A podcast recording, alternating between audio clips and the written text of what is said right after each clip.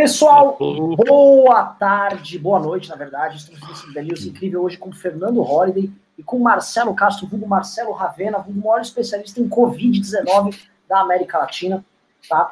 Uh, eu ia fazer, falar que esse programa é um oferecimento de Tratores Teixeira, que é o melhor lugar para manutenção de tratores da América Latina, mas infelizmente não posso fazer porque a Tratores Teixeira, ela cortou o patrocínio nessa semana ao menos, por conta de economia que eles precisam fazer para pagar a folha de funcionários lá da Tratores Teixeira, então enfim, nós não faremos anúncio e eles também nos pagarão essa semana, fica tudo tranquilo. Uh, continuando aqui, tá? O nosso título bem ilustrativo. Ninguém mais aguenta falar de coronavírus. São duas coisas que eu não aguento mais falar, eu preciso abrir para vocês. Eu não aguento mais falar de coronavírus e eu não aguento mais falar de pronunciamento do Bolsonaro. Toda semana tem um pronunciamento dele, ele fala alguma coisa que outro dia ele desmente, que dá, e fica essa putaria, aí a gente vai ter que ficar falando dele. Eu não aguento mais falar disso aí tá? Não aguento, por aqui, já deu, não aguento mais falar. Também me falaram que tem gente que quer falar de Prior. Eu não aguento, já tive que gravar um vídeo desse negócio aí de Prior, não aguento mais, não aguento mais entendeu? Não aguento, eu quero falar de coisas interessantes, tá? Eu quero saber, por exemplo, que o Holliday é bem. O Holliday tá sempre de olho na, nas cagadas do Supremo, nas maldades que o Supremo faz. Eu quero saber, o Holliday, o que, que esses vagabundos estão aprontando, né? Tô sabendo que o Rod tá, ó, ó, de olho na vagabundagem do Supremo. Então, eu queria saber, assim, com vocês, o que há, para todo mundo que tá assistindo, o que há de importante para que o brasileiro saiba hoje e que não seja necessariamente falar dessa porra desse coronavírus. Marcelo Castro. Oi. O que é que tem hoje? O que, que tem de importante no mundo hoje? Tá? Eu sei Nada, que assim, tem um monte de coisa do corona para falar. Agora, se não, se não tem. Se mas não, só tem coisa do Corona para falar, pô. Eu não aguento mais Cara, mas tá todo, tá todo, mundo falando aqui que tá chato demais, muito chato. Fala do Prior, fala da comemoração do Mundial do Palmeiras, realmente é 1 de abril hoje. Ah, é? é mas também já é uma piadinha de uns 4 1 de abril para trás, né? Também já tá cansado, né? Vamos combinar um negócio? O, hoje o público vai escolher o que a gente vai falar. O público vai Quem escolher. Quem deu um pimba aí, então, vai, vai, vai levar o programa, vai. Isso, isso. Assim, o, o, o, cara pimbou aqui, o primeiro pimba, a gente vai começar a falar o tema que essa pessoa mandou. A voz do povo é a voz de Deus. Vox Populi, Vox Dei. Tô aqui Nossa, até olhando é. aqui. O cara vai dar um pimba de dois reais, fala de corona, né? É. vamos lá, vamos lá, vamos lá, vamos lá. Enquanto. Não mandaram ah, Bolsonaro pimba. Tá falando na Band. Bolsonaro tá falando agora na Band, tá? Falou que o efeito colateral das medidas vai ser muito mais grave que a doença, falou que não entendia nada de economia, uh, mas para deixar na mão do Paulo Guedes, falou que pode baixar um decreto agora que é serviço essencial para as pessoas voltarem a trabalhar, uh, que não vai deixar essa gripe destruir os empregos, uh, hoje está muito mais grave que na crise do caminhoneiro, está tudo parado, meu Deus do céu, será que não estão entendendo? É, eu acho Bolsonaro. muito engraçado acho muito engraçado que o Bolsonaro esteja preocupado com essas paralisias quando ele apoiou a greve dos caminhoneiros, né? Caminhoneiro, a sua luta é importante. E ele ajudou a quebrar o Brasil ali naquele ano de 2018, agora fica dando essa de, de heróizinho, né? O Riso tá, tá, reclamando que os comentários que chegam no Facebook são muito tóxicos. Óbvio que é. Facebook hoje, infelizmente, uma outra pessoa que ainda usa, virou um depósito de senhores bravos, defensores de fake news e tal. Eu apenas lamento aí da, da galera sensata que está nos ouvindo no Facebook, mas o que a gente pode fazer, né? Mas vamos, cara, vamos, vamos O Facebook, ele me lembra muito o restaurante da Lesp, assim, cara. É um lugar deprimente, a comida é deprimente, as pessoas que vão lá são deprimentes, aquele, sabe, aquele monte de vereador de interior, prefeito de interior, um negócio assim. O Facebook tá, tá aquele ambiente deprimente, esse fim de festa, né? Agora, vamos tentar falar de coisa a, a, animada, tá? A gente vai falar o seguinte: o pessoal está falando de, de pedir para a gente falar de crise econômica e de Paulo Guedes, e aparentemente né, nós temos o melhor ministro da Fazenda do mundo. Então eu queria saber com vocês aqui quais são as medidas que nós vamos poder adotar para sair dessa crise e como os países de primeiro mundo estão imaginando a saída da crise. Marcelo Ravena, você tem algum horizonte ou estamos completamente perdidos? Acho que não tem é, é, um horizonte muito claro, tá tudo muito nebuloso, né? Acho que pela primeira vez a gente não tem. Eu vi até uma análise hoje do Luiz Stuberger, que é um grande gestor aí de, uh, uh, fundos financeiros, e ele falando que pela primeira vez, ao contrário de 2008, você sabia exatamente a extensão do problema, quando ela ia parar, ao contrário de 2001, quando teve a crise uh, das .com, ao contrário, enfim, todas as crises anteriores que, que sucederam aí, dessa vez é a primeira vez que a gente não tem ideia de onde esse negócio vai parar, né? A gente não sabe se tem uma segunda onda de contaminação depois que acabar a primeira, a gente não sabe se vai ter mutação de vírus, a gente não sabe uh, quanto o mundo vai ter que mudar depois dessa doença, a gente não sabe se depois que libera lockdown as pessoas vão voltar a ser contaminadas, então assim, é, mais do que a preocupação com a doença em si, é, o horizonte de incerteza, ele é muito assustador, né, é, não sei, é, ninguém sabe, assim, como que vai retomar, como é que vai ser a economia daqui para frente, o Atila e a Marina, só consegui assistir hoje ah, no Roda Viva, ele já imagina um mundo completamente novo,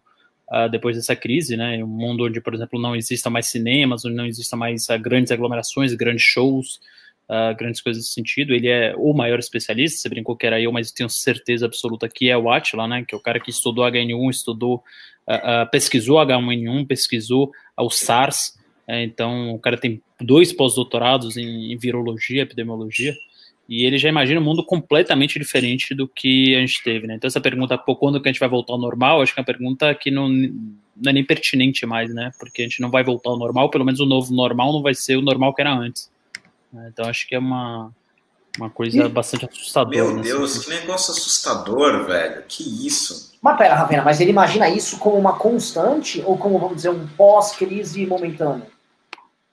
Pelo que eu entendi do, do que ele falou no Roda Viva, ele imagina isso como uma constante. Ele imagina que vai ser, vai ser uma mudança que o mundo uh, vai ter que se adaptar. Assim, que a era das grandes, grandes aglomerações, pelo menos próximos uh, próximas décadas, uh, acabou. Né? Você não vai ter mais grandes eventos, grandes festivais, grandes shows, grandes coisas nesse sentido, porque é a primeira vez que você tinha aí, depois de quase 100 anos, uma pandemia ameaçando o futuro do mundo, né? Uma pandemia que está matando aí, já é hoje a oitava causa de que mais mata no mundo uh, e subindo exponencialmente. Então, por mais que você consiga controlar isso, a que custo, né? Certamente o custo de uma economia muito diferente do que a gente tinha antes. Uh, então, acho que isso é até bom para as pessoas que estão em casa, que estão, às vezes, até muito céticas com, com as mudanças que o coronavírus vão uh, propiciar. Estão ouvindo aqui não em primeira mão, né, se vocês já tiverem visto o, o Roda Viva, eu só estou replicando os argumentos dele, mas talvez seja a hora de você que está em casa aí repensar mais ou menos o modo como você trabalha, o modo como você produz, que talvez uh, exista uma nova realidade aí que tenha vindo para ficar, Renan. Fernando Holiday, o que, que, você acha dessa nova realidade? E eu vou adicionar. Eu sei, você, uh, enfim, você tem o teu histórico, você veio de Carapicuíba, queria saber como é que tá a tua mãe, como ela está encarando, porque sua mãe é grupo de risco forte, sua mãe basicamente ela tem problemas respiratórios e tem mais de 60 anos, e teus parentes no interior, como é que eles estão, e como é que eles estão enxergando isso, se chegou para eles essa mensagem do presidente da República de pânico, se eles estão com medo, se eles estão confiando no, no Corona Voucher, se eles sabem que tem Corona Voucher, como está esse cenário? Olha, o Renan, de, de fato, né, a minha mãe, ela ela é um do, desses grupos de risco, não só porque ela tem acima de 60 anos, quase 70, mas também porque ela adquiriu inúmeros problemas respiratórios, né, quando foi auxiliar de limpeza ali no, no Hospital Universitário da USP. Então, ela está dentro de casa e tudo mais, só que eu percebi uma diferença interessante. A minha mãe, por estar aqui na, no Sudeste, né, na, na capital, ela tem muito mais acesso a fake news do que a minha família que está no interior. Então, a minha mãe, ela, durante um tempo, é, de, durante um tempo, eu digo até semana passada, no máximo semana retrasada, ela acreditava que o coronavírus tinha sido fabricado, sim, num laboratório chinês e que era uma grande invenção para derrubar o governo americano de Donald Trump, né? Ou seja, uma teoria bem elaborada, muito bem fundamentada, enviada pelo WhatsApp uh, uh, de pessoas com uma idade parecida com a dela. E aí ela começou, uh, ela começou a desacreditar nisso quando ela começou a ver nos noticiários realmente imagens das pessoas internadas, médicos falando sobre a, a, as consequências do coronavírus e como ele se parecia muito mais com uma pneumonia grave do que com uma gripezinha. E aí ela começou a se conscientizar. Por outro lado, a minha família do interior da Bahia depende muito mais da informação vinda, tem as correntes de WhatsApp, claro, etc., uh, mas a informação confiável, por algum motivo que eu não soube identificar qual ainda, ela, ela é vista somente como aquela que passa na televisão, mais especificamente como aquela que passa no Jornal Nacional.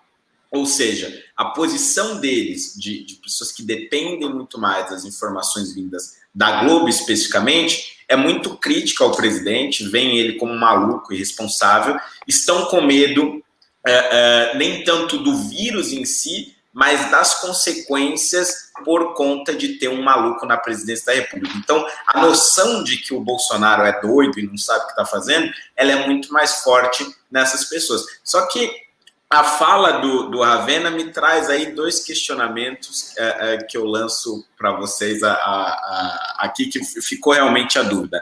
A primeira é, por que que nas outras epidemias, do SARS, do HN1, é, H1N1, é, a gente não teve é, consequências tão graves como essas que se avizinham, e aquilo que o, Renan falou muito em outros MBL News e vive falando aí pela vida, que é a, a necessidade da humanidade ter que se adaptar a novos trabalhos, procurar novas coisas para fazer, porque o avanço da tecnologia acabaria com muitos empregos. É, se o Atila estiver correto, isso significa que essa reflexão sobre o avanço da tecnologia viria muito mais rápido, mas agora por conta do vírus? Marcelo Ravena. Bom, é, vamos lá. Eu estou basicamente replicando o que o Atila falou, é, mas é, o, o, que ele. Bom, so, sobre H1N1 e SARS, a primeira coisa. A, a SARS ela era uma, uma tipo de gripe muito letal e muito pouco infecciosa. Né?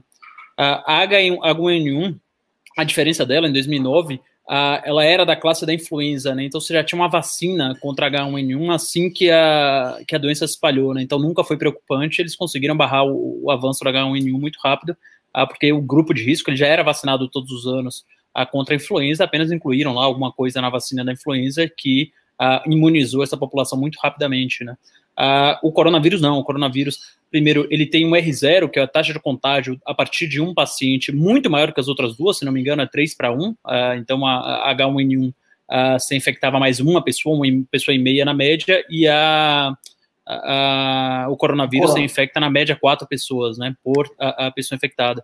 Então, a infecção é muito, muito, muito mais rápida, e você não tem, não só, uh, não tem uma cura, como você não tem um horizonte de cura, né, porque o coronavírus, na verdade, é uma cadeia de vírus, né, uma subclasse de vírus, que já vem sendo estudada aí há mais de 20 anos e não se achou nenhum tipo de imunização contra eles. Né? Então, normalmente, quando você pega uh, essas doenças, uh, você tem algumas vantagens. Por exemplo, um tratamento que funcionava com todas elas era você pegar o plasma do sangue de alguém que já tinha sido contaminado e injetar em pessoas não contaminadas, que é basicamente o que você faz com toda a vacina. Né? Esse é um procedimento que não deu certo com a, o coronavírus. Então, pode-se imaginar aí que o coronavírus pode ser mais ou menos como uma gripe comum, que você pode pegar tantas e tantas vezes durante a vida e você não, nunca ficaria imune a isso. Uh, o Ashla, ele dá um horizonte aí de, eventualmente, se descobrir uma vacina específica uh, para o coronavírus, mas é algo assim, se, na melhor das hipóteses, vai estar tá sendo testado daqui a 18 meses, né? Então é, é, é, muito cruel nesse sentido.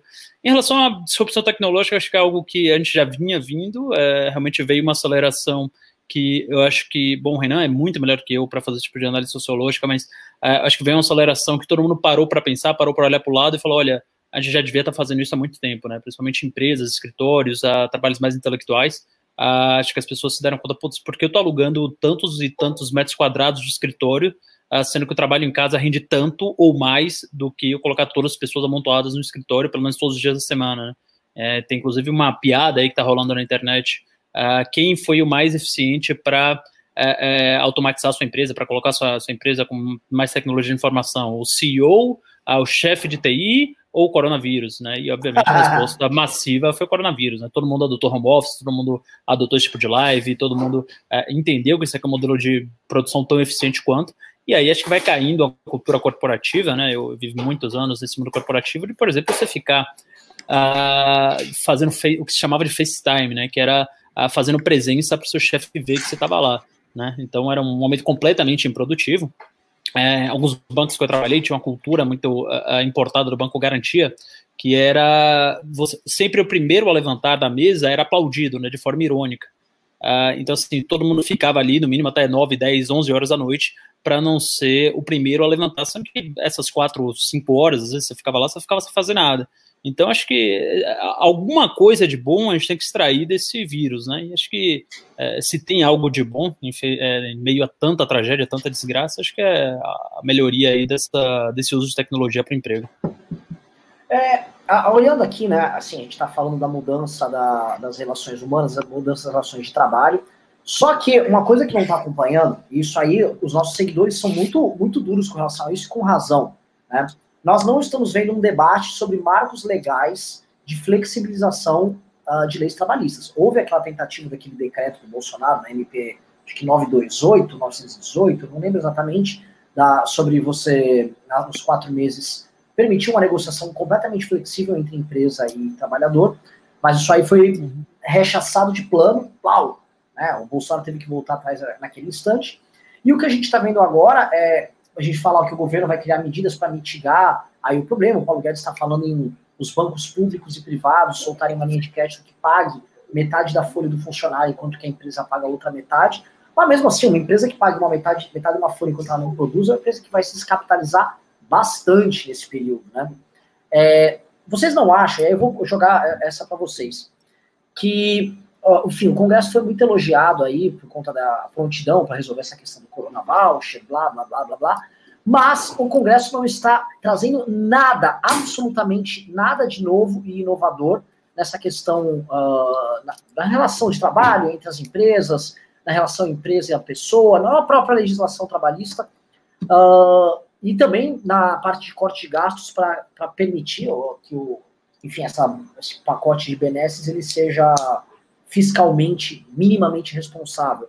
Como é que vocês estão enxergando isso? Vocês não acham que a gente está meio primáriozão nesse debate? Eu estou achando que está tudo muito cru. Porque agora está todo mundo brigando para saber quem é o autor do voucher lá de 600 reais, porque é uma coisa que pega bem. Agora todo mundo quer ser o pai do pai da criança. Só que eu não estou vendo quem vai pagar a criança, como essa criança vai ser paga. Fernando Holliday, você que é muito crítico à mamata, à vagabundagem, como você vê isso? Olha, Renan, eu inclusive fiz hoje um, um tweet revoltadíssimo com o STF, porque nesse momento de crise, né, em que a gente precisa pagar a, a esses 600 reais, a gente precisa saber da onde que vai vir esse dinheiro. E foi justamente nesse mesmo período em que o Dias Toffoli deu uh, declarações ali para procuradores, promotores e juízes, dizendo que os salários deles não seriam reduzidos. Ou seja, você tem um, um estamento burocrático ali, é, a, a elite do funcionalismo público, se recusando a fazer sacrifícios. E a gente precisa saber de forma efetiva da onde que vai vir esse dinheiro. E esses caras, principalmente aqueles que estão ali no STF, no, no CNJ, no STJ uh, e, e nas maiores instâncias, eles se aproveitaram dos momentos bons do nosso país. Né? Quando a gente teve ali aquele boom no governo Lula, foi o período em que eles tiveram grandes reajustes e a criação de diversos auxílios, auxílio moradia, auxílio terno, auxílio isso e auxílio aquilo, e esses ajustes foram sendo, uh, uh, uh, esses auxílios né, foram sendo reajustados ao longo dos anos. E agora a elite do funcionalismo se nega a abrir mão de sequer 1% do seu salário em troca disso. Evidentemente que é, só esses cortes não seria suficiente para você pagar a renda mínima emergencial e tudo mais. É preciso, de fato, uma reforma administrativa, é preciso é, uma reforma muito mais ampla, tratando é, das estruturas do Estado, que mexeria também com o interesse de muita gente. Agora, o Congresso tem sido elogiado não só por conta aí dessas últimas medidas, mas acho que desde o início desse governo, por ter tomado muitas vezes medidas independentes, algumas ruins, mas outras uh, muito boas. Mas a questão é que este Congresso poucas vezes se dispôs uh, a enfrentar sozinho os lobbies dos funcionários públicos e a enfrentar sozinho o peso da máquina pública, que nesse momento, mais do que nunca, precisa ser diminuída para que a gente tenha a capacidade de pagar esses benefícios. Então, é, é, a conclusão que eu tenho é que se nós não tivéssemos um STF tão vergonhoso e se nós não tivéssemos um Congresso tão acovardado, a gente poderia ter feito já no passado reformas essenciais que agora nos permitiriam, com uma maior calma, uh, uh, pagar esses benefícios e tentar, de alguma maneira, amenizar a crise econômica. Já que isso não aconteceu, a solução, ao meu ver, Ravena me corrija, é se endividar. Pessoal, é, um, só um pedido aqui, tá? Estamos aí com quase 500 pessoas, está longe de ser a audiência que nós queremos aqui. Então eu peço para a turma que está aqui, por favor, estuprem o like. Like, like, like, like, like, like, like. É aquele negócio para fazer chegar no maior número possível de pessoas. E também peço para vocês jogarem no grupo de zap da família, porque agora eu vou comentar uma coisa que vocês vão achar interessante, tá? Antes, depois do Ravena falar. Eu vou falar sobre o Olé, o xadrez 4D de Bolsonaro no impeachment.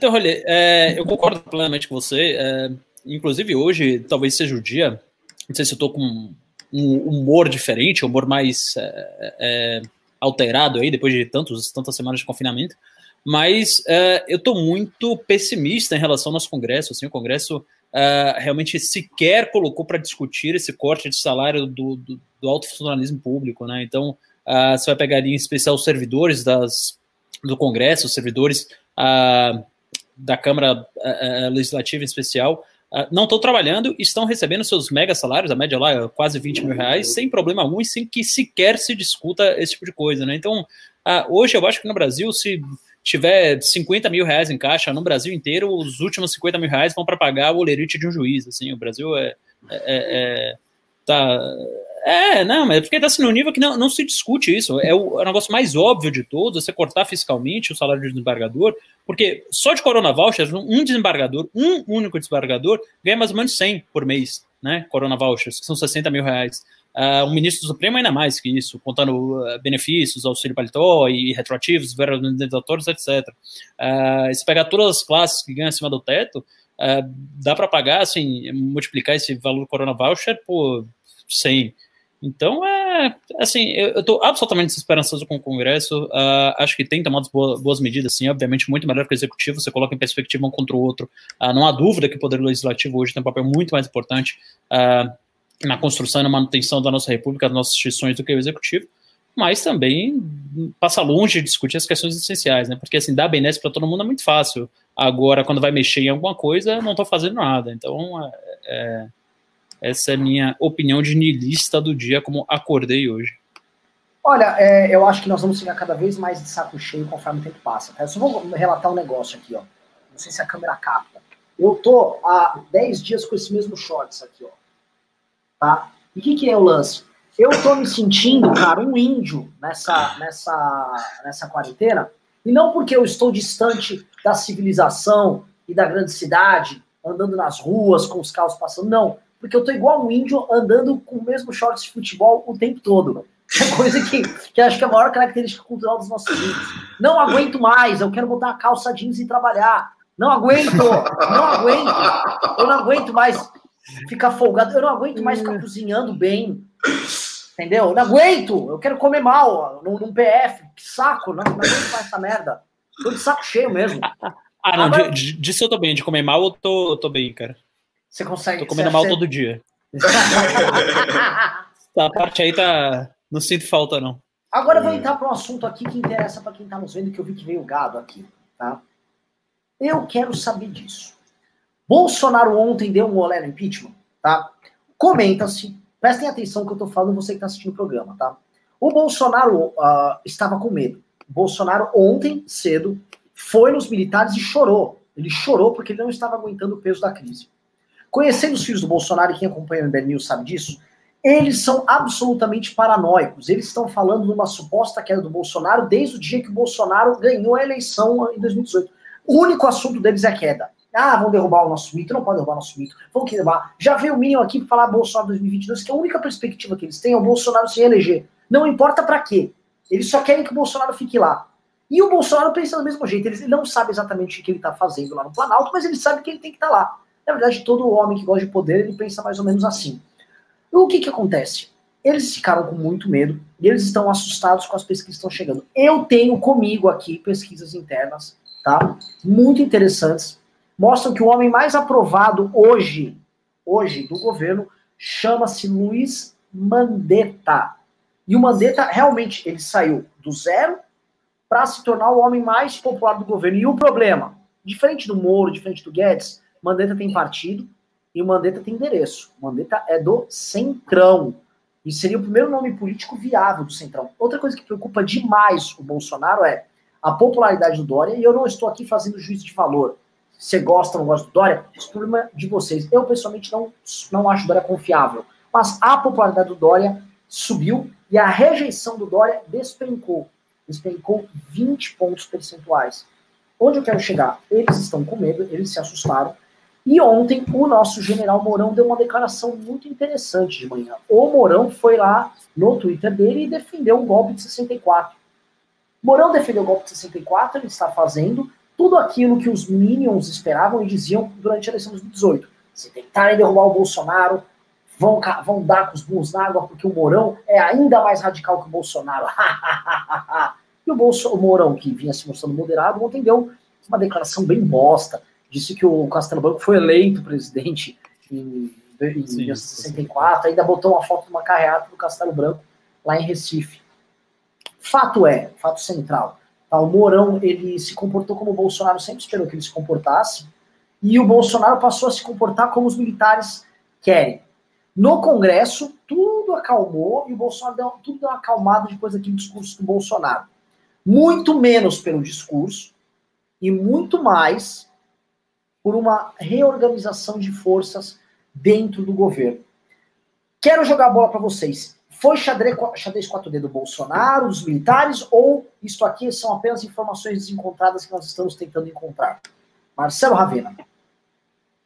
Eu certamente aposto na segunda tese, né? Até porque o Bolsonaro não tem é, capacidade sequer para jogar dama, quanto mais no xadrez 4D, é, ainda que no sentido figurado, claro. Uh, principalmente porque são coisas muito conflitantes, né? No mesmo dia que o Bolsonaro ele monta um gabinete para o seu filho Carluxo ao lado do gabinete da presidência no Palácio do Planalto, ele desautoriza as medidas do filho e vai com um discurso absolutamente moderado, né? Contra tudo que o filho acredita para a rede nacional. Uh, isso, é, é, a esquizofrenia ela vem ainda, fica ainda mais latente quando no dia seguinte do discurso do Bolsonaro, apenas 11 horas depois, a, o Carluxo vai lá e posta na, nas redes do pai um ferrinho ataque aos governadores aí e uma fake news uh, das mais bravas de todas, que era que o SEASA de Belo Horizonte estaria desabastecido, né? Foi um dos feirantes lá, uma, alguma pessoa bastante entusiasta do governo Bolsonaro e filmou o galpão do SEASA vazio, no momento de limpeza do galpão, né? Então veio depois uh, o coordenador ali do SEASA, não sei bem qual que é o cargo que ele exerce, e mostrou o SEASA completamente, absolutamente abastecido apenas horas depois do vídeo ter sido gravado e divulgado nas redes do presidente. É, além disso, isso causou um mal-estar tremendo com a ministra Tereza Cristina, que se junta aí também ao rol de ministros que não respeita mais o chefe, né? Então ela também vem a público dar uma declaração de que aquilo ali era uma notícia falsa disparada pelo Bolsonaro nas redes sociais. E o Bolsonaro vai ficando refém de cada vez mais uh, ministros, né? Então, é mais uma ministra que é indemissível, né? Obviamente, porque tem um apoio enorme das frentes uh, parlamentares da agricultura, que tem uma influência enorme no Congresso, e aí vai se juntando, por exemplo, ao próprio Luiz Henrique Mandetta, como você bem colocou, o ministro hoje mais influente do, do da esplanada dos ministérios, é, e que também desafiou Bolsonaro algumas vezes durante essa crise do Covid. Né? Então, eu só acho que Bolsonaro está no modo esquizofrênico, como sempre, não está conseguindo organizar sequer as suas próprias ações, não está conseguindo organizar nem a própria casa, né? porque o Carluxo está colocando uh, um tipo de discurso na rua e o Bolsonaro está fazendo outro. Uh, o Carluxo chegou hoje não vou dizer o topo da esquizofrenia, porque realmente são, são vários episódios que o Carluxo tem alguns rompantes uh, esquizoides, assim, nesse sentido, mas falou que o socialismo chegou e foi implantado já no Brasil, né? O que é quase cômico, como você bem colocou no tweet, porque é o, o, Bolsonaro, o presidente do Brasil, então foi o Bolsonaro que implantou o socialismo no Brasil, um negócio meio, meio maluco, né? Então, certamente está tendo bate-cabeça ali, como sempre teve, não tem xadrez 4D nenhum, não tem estratégia nenhuma, é só realmente o um bando de maluco batendo cabeça. O que, é que você acha, Fernando Holliday? Ah, agora é, olha, eu, eu também eu tenho essa impressão. Eu estou mais uh, assim com a análise do Raven. Isso porque no início do governo a gente teve é, demonstrações públicas do Mourão de que de uma forma ou de outra ele queria se descolar da imagem uh, do Bolsonaro. Tanto é que houve inúmeras, assim, foram várias as vezes em que o Bolsonaro dava uma determinada declaração e o Mourão seguia pelo caminho contrário. E o caminho contrário, nesse caso, não era o radicalismo, como se temia no, quando ele venceu as eleições, mas um caminho pela moderação. O Mourão desenvolveu um diálogo muito mais produtivo, muito mais uh, uh, próximo da imprensa, por exemplo. A, a, relação dele com as grandes emissoras e com os grandes jornais é muito mais saudável se comparada com a do Bolsonaro. As declarações dele são muito mais próximas da de um chefe de Estado responsável do que a de um mentecapto na cadeira de presidente, como é o caso do Bolsonaro. Agora, existe ali alguma, algumas coisas a serem levadas em consideração. O Mourão, enquanto general, ele naturalmente, ao meu ver, é, é, já, já rejeitado né, ali no Exército, né, antes de virar vice do Bolsonaro, foi rejeitado por declarações favoráveis à ditadura e ao golpe de 64. Ele, ao meu ver, ele tem uma visão sincera sobre o período do regime militar. Ele não acha que é, é, grandes crimes foram cometidos contra a humanidade naquele período, e ele não escondia isso nem antes mesmo de ser uh, uh, candidato a vice-presidente, ao longo da campanha deu declarações nesse sentido, e após também. Então, acho que uh, o, o, golpe de 64, digamos assim, é o calcanhar de Aquiles de alguém que se apresenta como um sujeito moderado e que se apresenta como uma alternativa para a chefia de Estado, no caso da queda do Bolsonaro. Eu, eu, tô, eu tô acompanhando isso porque é, a parte mais maluca desse medo que o Bolsonaro tem, que os Minions têm, é porque não existe hoje nenhuma articulação sendo feita para derrubar o Bolsonaro. E digo isso com, a, com, enfim, com a informação de alguém que conhece o Congresso, que conhece as pessoas que não gostam do Bolsonaro à direita. Quem não gosta do Bolsonaro à esquerda, a gente já sabe quem é. E ele, é, nem do campo da esquerda você está vendo uma articulação real para derrubar ele. Não, o pessoal do PSOL protocolou um pedido de impeachment contra o Bolsonaro, mas muito mais pro forma, muito mais para marcar a posição do que qualquer outra coisa. Não tem nada hoje sendo feito para tirar o Bolsonaro do poder. E eu me assusto um pouco, porque uma vez eu, cheguei a pensar, será que isso aqui é uma estratégia de manter as pessoas paranoicas? Mas não. Eles realmente acreditam que estão tentando dar um golpe neles.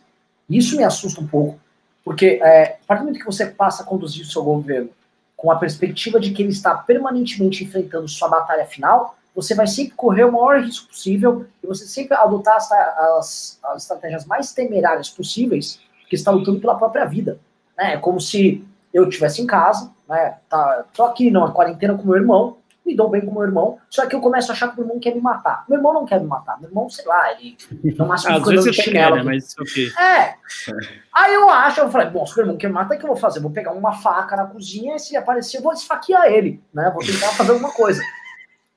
É, ele vai querer matar. E é isso que o Bolsonaro tá fazendo, né? Meu irmão aparece, Renan, você quer, sei lá, um Nescau? Aí eu, ah! É o Bolsonaro. O Bolsonaro tá sempre paranoico, esfaqueando todo mundo ao redor, porque ele tá com medo de, de morrer. Né? Então, isso não dá para conduzir um governo por tanto tempo com essa loucura. Vamos fazer o seguinte: vamos ler alguns pimbas aqui? Vamos lá. E aí vou reclamar aí pro público. Cadê a nossa audiência? É que você não pediu pro pessoal sair do Face e ir pro YouTube também, né? Primeira coisa, vamos lá. Saiam do Face e pro YouTube, qualidade é melhor, e nós vamos ler seus comentários aqui, através dos Mano, aproveita e dá do Face aí, cara. O que, que você faz ainda nessa rede social? É. Não, sério, não tem nada no Facebook mais, velho. Olha, é, no Facebook você estaria tomando fosfoetalona... Etal, fosfo... Etalona... Etalonamina. Esqueci. Fosfo, é, também esqueci como que fala isso aí. A gente fica é, o dia inteiro. Acho que é hidroxicloroquina. É, confundi. Fosfoetanolamina. Fosfoetanolamina. É, e, e tomando banho em esgoto. Seguinte, eu vou ler os pimbas aqui, que são os superchats, eu vou responder todas as perguntas de vocês. E tem pergunta polêmica aqui. Já vou começar aqui com a primeira, tá? Vamos lá, vamos lá, vamos lá, vamos lá, vamos lá. lá. Começando por Christopher Cunha mandou dois reais. Saudades de falar do acordão não devemos esquecer. Olha, o Christopher foi um pimbinha de dois reais, então não vamos poder nos estender muito sobre ele, mas o que dá para colocar aqui é o seguinte: as bases do acordão estão de pé até hoje. Estão de pé até hoje. São elas que mantêm essa linha tênue entre uh, Congresso e, e Executivo estável. Porque para romper, como o governo rompeu agora aquela manifestação falando aí 5 era a coisa mais fácil. O Congresso ainda falava, deixa, deixa o louquinho quieto, gente está garantindo, nossa, a Lava Jato acabou. Vamos seguir o jogo aqui. Próximo, Plogicol Jones, nome lindo. Plogicol, me parece que é, uma, é também um dos remédios que vai resolver o coronavírus. Como vocês analisam hoje a Janaína Pascoal e o posicionamento dela? Estaria ela com a carreira política acabada por causa dos Minions? Fefe Holiday, não. você acha que a professora Jana tá mal? Não, acho que não. Acho que assim, ela vai perder uma parcela do eleitorado, é, mas isso também vai depender do, do, quanto que o Bolsonaro vai, vai perder de apoio. Mas eu acredito que a maioria das pessoas que votaram nela não votaram porque ela estava no PSL e, portanto, apoiando o presidente Bolsonaro, o então candidato Bolsonaro. Eu acho que ela foi eleita por conta da, das ações, dos discursos que ela teve ao longo do processo de impeachment. Ela defendeu o impeachment com maestria no Senado e na Câmara, e aquilo tornou ela conhecida pelo Brasil inteiro, o que possibilitou essa votação recorde. Acho que os votos dela não são reféns da Bolsominionice, como alguns esperam. É, eu acho que os ataques que ela está recebendo é, da, da família real aí, dos Minions, eles são a, voto, ataques baseados na ideia de você pegar uma picareta e você ficar minerando os votos dele, arrancando e levando para si. O problema é que quando eles ficam gastando tempo fazendo isso, eles olham para trás e tem alguém pegando a cesta de fotos dele e distribuindo para o resto do público, que é o Bolsonaro louco fazendo cagada uma atrás da outra. Né? Você sabe que o Bolsonaro, sabe quanto ele está com de reprovação? Pesquisa que saiu semana passada na questão do Covid? Índice de reprovação? Quanto? 71%. Tá baixo. Desculpa, isso? 61%. 61%. Tá baixo. Não, sério isso? Pesquisa sério? de onde? Da, da, da Atlas para a Folha de São Paulo, para de São Paulo e para o Valor e para o País. Caramba. Eu tenho a pesquisa aqui, te mando. É, pesquisa quente. Então, assim, ele está muito queimado nisso. Muita gente normal que não fica aqui nas nossas, na, na, na nosso chat xingando a gente comunista tal. Muita gente normal, pé no chão, tem sua família tal. Tá falando, esse cara tá falando merda na TV. E é outra coisa, Sim. que é o pior que o Bolsonaro, tá comparando ele com os governadores e prefeitos, aí fica feio. Agora tem uma bomba aqui, tá? Mandaram pra gente. Ô, bomba, bomba, que bomba, isso? bomba. Bomba, bomba, bomba. Estão prontos aí? Olha Caramba. só, isso é pro, pro Ravena. Tá? E-mails, e-mails mostram ordem ah, da prefeitura e dos postos de saúde para subnotificar coronavírus em 34, 37 postos de saúde de São Paulo. Pelo Como assim? É, isso é para você, Ordem. Prim... Não, não, não, não, não, não, não, não, não, não. É, é isso. Pelo menos 37 postos de saúde da cidade de São Paulo não estão notificando o Ministério da Saúde sobre novos casos de coronavírus na população em geral. A CNN teve acesso com exclusividade a e-mails internos da Secretaria Municipal de Saúde de São Paulo e de uma organização social de saúde chamada Centro de Estudos e Pesquisa João Amorim, que é responsável pela gestão das unidades públicas de saúde. O documento determina que apenas, de, que apenas casos de profissionais de saúde com queixa respiratória sejam comunicados oficialmente ao governo federal. Isso é uma bomba! O prefeito Sim. Bruno Covas. Caraca! Fernando Holliday, você tem que abrir uma, você abre uma CPI, você tem que fazer alguma coisa com essa merda. Caramba, não, essa notícia é, é, gravíssima. Tipo assim, a depender aí da, dos dados, das provas da que tiverem, isso dá impeachment, inclusive, crime de responsabilidade. Ele não pode fazer é, isso em hipótese alguma. É, isso é uma loucura. E, e agora presta atenção, é uma loucura, tá? Vocês estão assistindo aqui, é o seguinte: toda a narrativa que os Minions estão tá constru construindo é de que o, o Dória ele está tentando aumentar o número de casos. Não, agora quer aumentar. Na Bobinho. verdade, a gente está vendo é o contrário. Exato. O que o, eles estão fazendo é reduzir o número de casos. E isso todo mundo sabe. Todo mundo sabe que os necrotérios estão lotados. Todo mundo sabe que o, o IML não está aguentando a, a demanda. Todo mundo sabe que dispararam o número de mortes por causas respiratórias. E a gente não está tendo um surto, surto de asma e tuberculose agora no Brasil. E a Secretaria de Saúde de São Paulo, que é tocada pelo senhor Edson, Edson Aparecido. Edson Aparecido, sim. Um, um malandro, aliás, se vocês quiserem falar sobre Edson Aparecido, estejam com o espaço aberto aí. Um malandro tá subnotificando e fazendo com que as pessoas não fiquem alerta sobre a porra desse vírus. Sim. E é tudo maluco. Eles mentem, os Minions mentem, todo mundo mente. Sim. Ravena.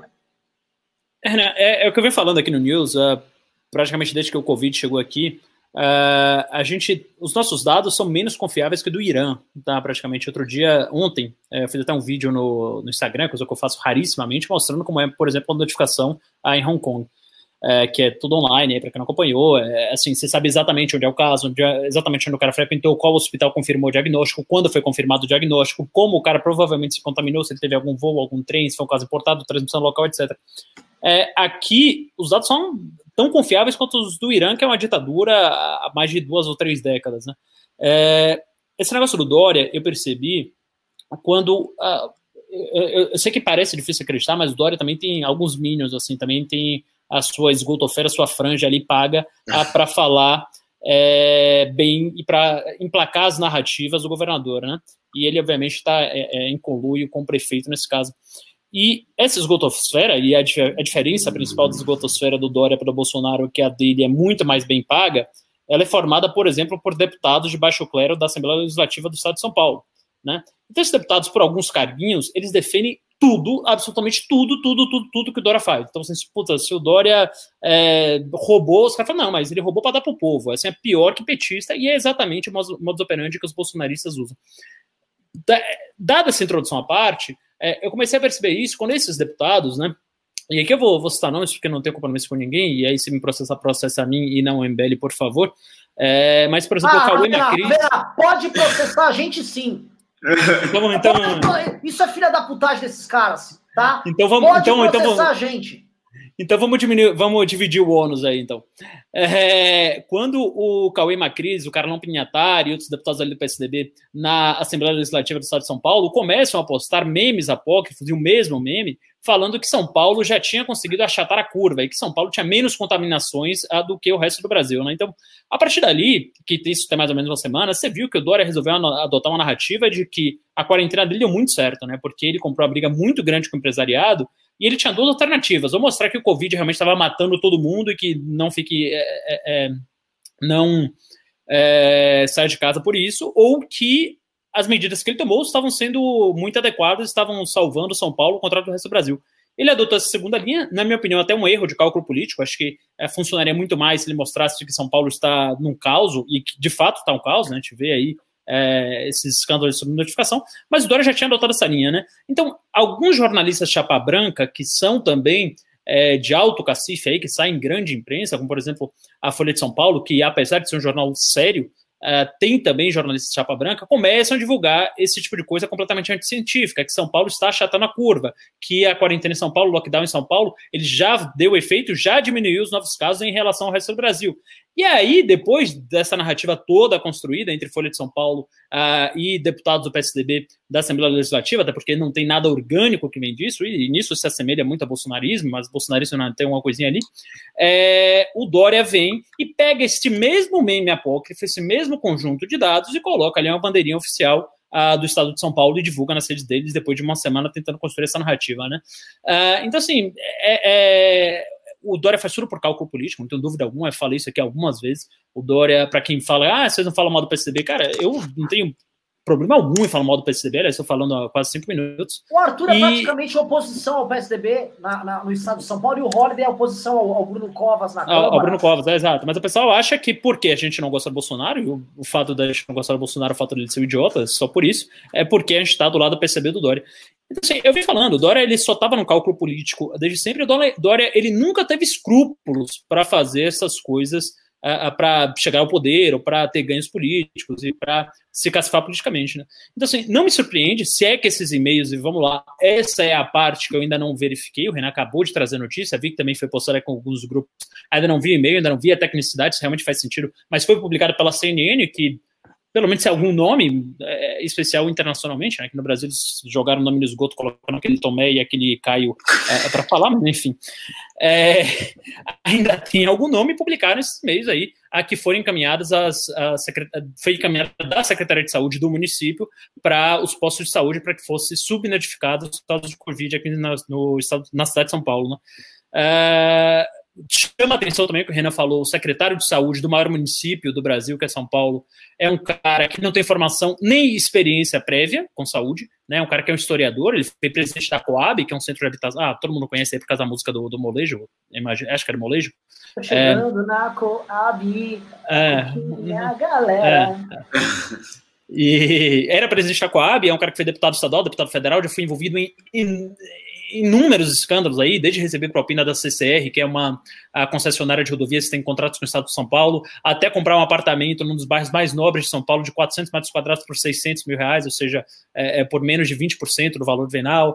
Ah, ele foi acusado também de. Foi acusado não, mas ele. É, é, ah, sim, de ocultação de patrimônio, com dois imóveis aí que não estavam no nome dele, que ele usava, enfim.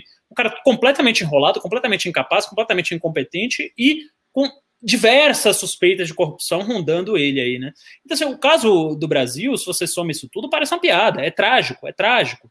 É, o jeito como a gente está lidando com os dados aqui no Brasil é trágico. É, para quem não viu a, a, a, live, não vou recomendar meu Instagram aqui, porque não estou aqui fazer propaganda, mas entre no site do governo de Hong Kong, coloque Hong Kong Covid no Google aí, pega uma outra aba, se você quiser continuar ouvindo aqui como podcast, e veja como é a divulgação num país sério.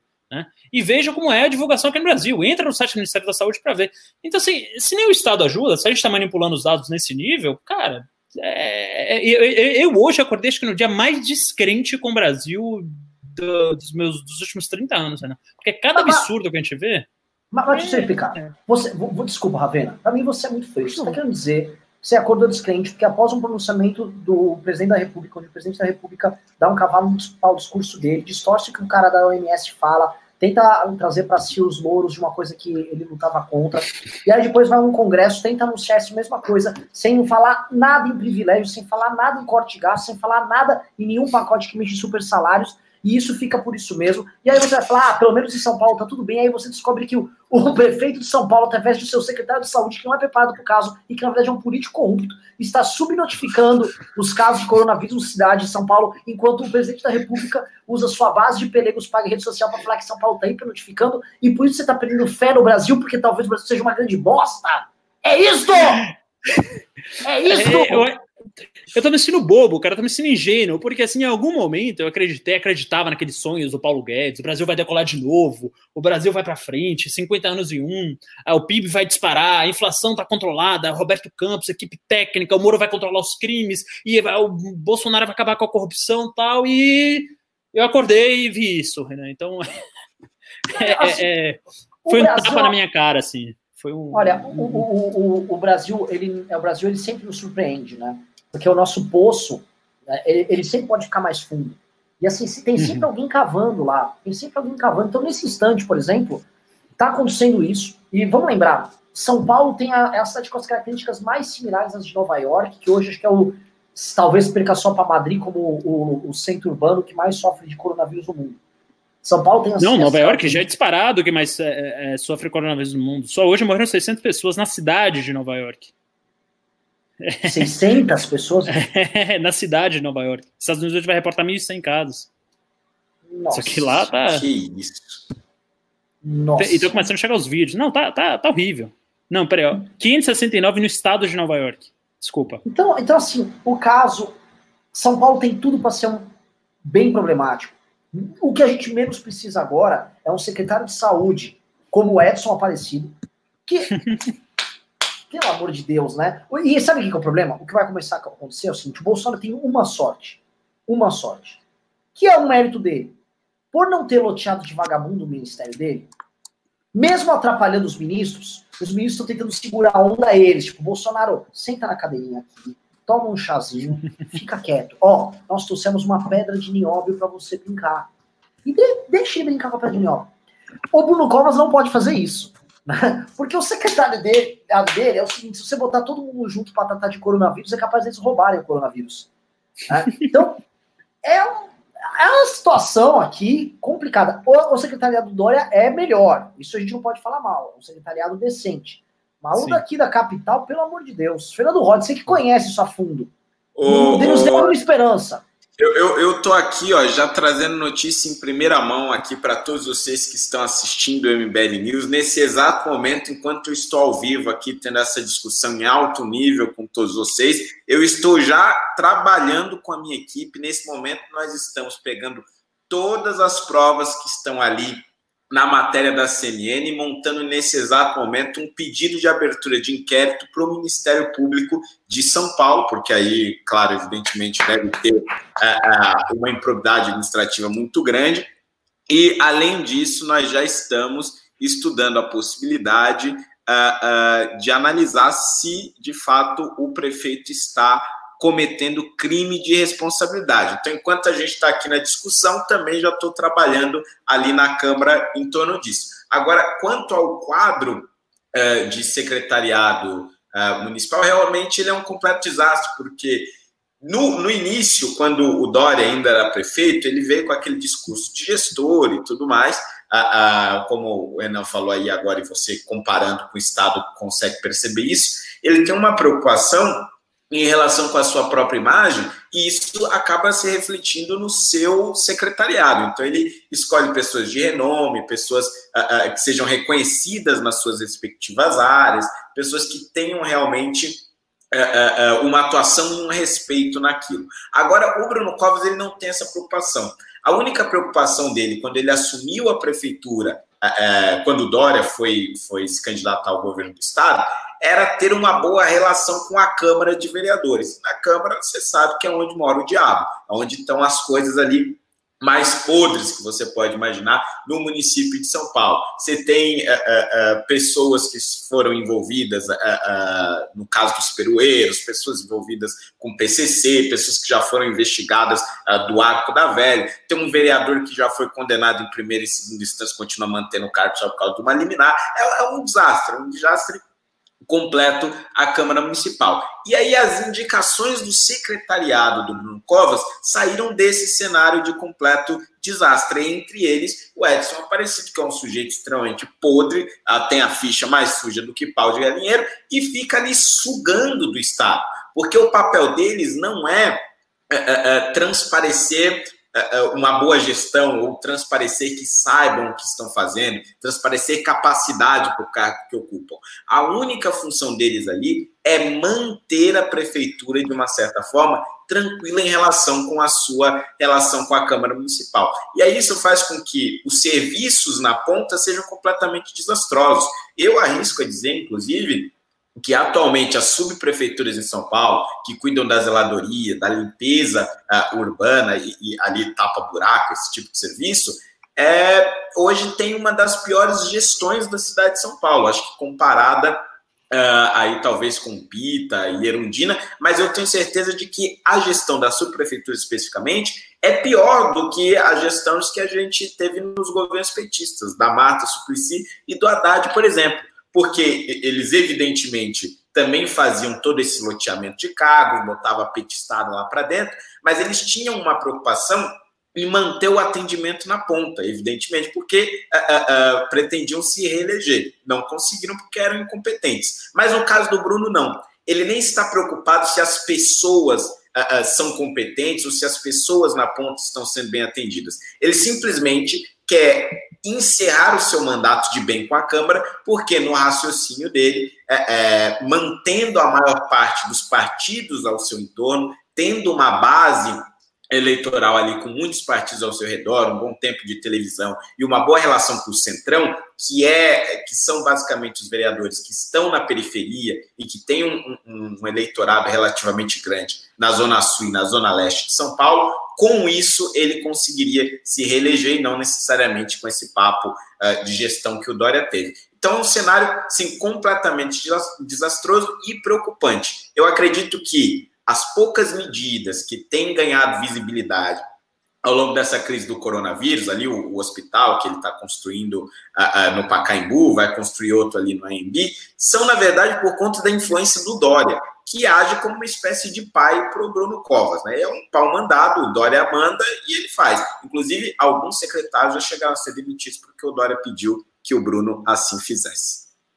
Olha, é, eu preciso realmente falar um negócio. Nós precisamos nos antecipar já, tá? Epa, eu, eu, eu ah, tá aqui. Nós precisamos nos antecipar já e começar a agir com relação a essa história. Isso aí é escandaloso, cara. Isso é escandaloso. Porque a gente fica aqui entre a cruz e a espada. Porque de um lado, a gente tem o, o, os Minions, eles passaram o fim de semana mentindo, inventaram, tiraram do cu aquela história do, do caminhoneiro que explodiu um pneu e na verdade falaram que morreu de coronavírus. que era tipo uma, uma, o Dória tava tarado. Olha só. Essa história não é mentira, não, Renan. Desculpa te interromper, mas é, eu conheci esse cara, ele é primo do meu porteiro. é, e os Minions ficam inventando isso porque eles só querem falar que o Dória está querendo inflar o que está acontecendo. E a gente já tinha informações de que não, tá rolando o contrário. A gente estava com informações, inclusive, de donos de hospitais, de que essa, essa merda estava rolando. Agora isso estourou no CNN, ô Fernando, e a coisa boa é o seguinte, a matéria da CNN já printa, inclusive, o e-mail com o documento. Exato. Eu... Então, é o seguinte, é só solicitar, tal, tem que abrir uma, o, o, inquérito, a, a, justiça tem que entrar já. O Edson Aparecido tem que cair, o Bruno Covas tem que entregar a cabeça desse cara já. Exatamente. São, São Paulo for conduzida com politicagem nessa crise, fudeu. E aí é o seguinte: é, é, o Dória, de forma diferente do que os bolsonaristas falaram, agindo politicamente de forma canalha junto com o Covas. É, só que aí tem um detalhe, né? Quem tá dando furo é a CNN que tá com um editorial claramente bolsonarista desde a sua estreia. Então, talvez os bolsonaristas tenham que mudar o curso aí no meio do caminho, né? Vão ter que mudar a narrativa agora. É, isso já é uma mudança de negativa para ele, porque, assim, você vai ver agora Douglas Garcia e toda aquela turma que pediu impeachment, já mudando. Ah, estão subnotificando! Desesperados, eles vão estar agora. E a gente sempre avisou que o porteiro, na verdade, morreu de Covid! Tá a gente estava avisando, e obviamente ninguém vai acreditar. E o, o continuando nesse ponto aqui que a gente estava falando, o até, até fiquei tonto, até baixou minha pressão. Eu vou ler os pimbas aqui, aí eu recupero aqui o tema, tá? Tem um que você tinha pulado aí. É, o pô, Alessandro Mônaco. O nosso grande mestre Alessandro Mônaco mandou 189 reais e falou: Não tem tratores Teixeira, mas estamos juntos. Hashtag amazing. Parabéns pela plataforma. Muito obrigado, nosso grande mestre. Amamos você. Vamos lá, próximo Sim. Pimba. O Roger mandou 5 reais. Renan, te marquei no Twitter na matéria da CNN sobre o governo de São Paulo não notificar mais casos de Covid. E o Bolsonaro achava altos números. Bom, dedicamos aqui meia hora do programa a isso. É, falando nisso, tá, o Reinaldo Azevedo acabou de falar no programa dele, me mandaram aqui, tá? Que o, os hospitais do ML estão lotados de cadáveres que chegam em sacos plásticos dos hospitais e dependem do exame que leva 12 dias para sair o resultado. Em resumo, já tem. Ô, ô, ô, Ravena, o IML é administração estadual ou municipal? Acho que é estadual, né? Salva aí, Holiday. O, o que, como é que é? Desculpa, eu não ouvi. O IML é administração estadual ou municipal? É estadual, o IML eu acho que é estadual. Eu acho que o Arthur Duval deveria checar isso, viu? Verdade, verdade. Eu acho que Porque o IML, o IML é ligado à Polícia Civil, que também é estadual, por sua vez. Verdade, verdade, verdade, verdade. verdade. Eu acho que o, o Arthur Duval tem que chegar aí, checar isso. Tem que Sim. checar isso, porque é o seguinte, se tá abarrotado de corpo e não estão falando que é Covid, ah, um senhor de 85 anos teve uma pneumonia agora e morreu, vários, tem em fila. Que caralho é esse? Que caralho é esse que a gente não tá sabendo? Viramos a China agora? Aí sim o senhor João Dória vai ter que se explicar, não pelas razões dos Minions, mas pelas razões corretas. Vamos lá. Heitor. O, o Psicomáquia mandou. Renan criou, Renan criou a lista negra dos que, em suas palavras, devem ir para a vala. Uau! Encabeçada por Guzo. Seus seguidores acrescentaram Augusto Nunes, Fiuza, Constantino Coppola, Adriles. Esse é o MBL 3.0. Psicomáquia, que vergonha você fazer a distorção é, digna de um Carluxo aqui, digna de um Rodrigo Constantino. Eu vou ler meu tweet aqui, tá? Onde eu digo o seguinte: listem aqui os impostores negacionistas, abre parênteses, é só uma gripezinha, que estão indo para a vala comum da história junto com Bolsonaro e sua sociopatia. Vale citar políticos, jornalistas, empresários, comentaristas e influenciadores. Começo uso. Estou querendo dizer aqui que eles estão indo com a vala da história, a história vai puni-los por suas mentiras, entendeu? Falando, obviamente, num sentido muito figurado, e não que eu vou, que eles devem ir para a vala, né? Pá, pá, né? Não sei, pelo amor de Deus, né?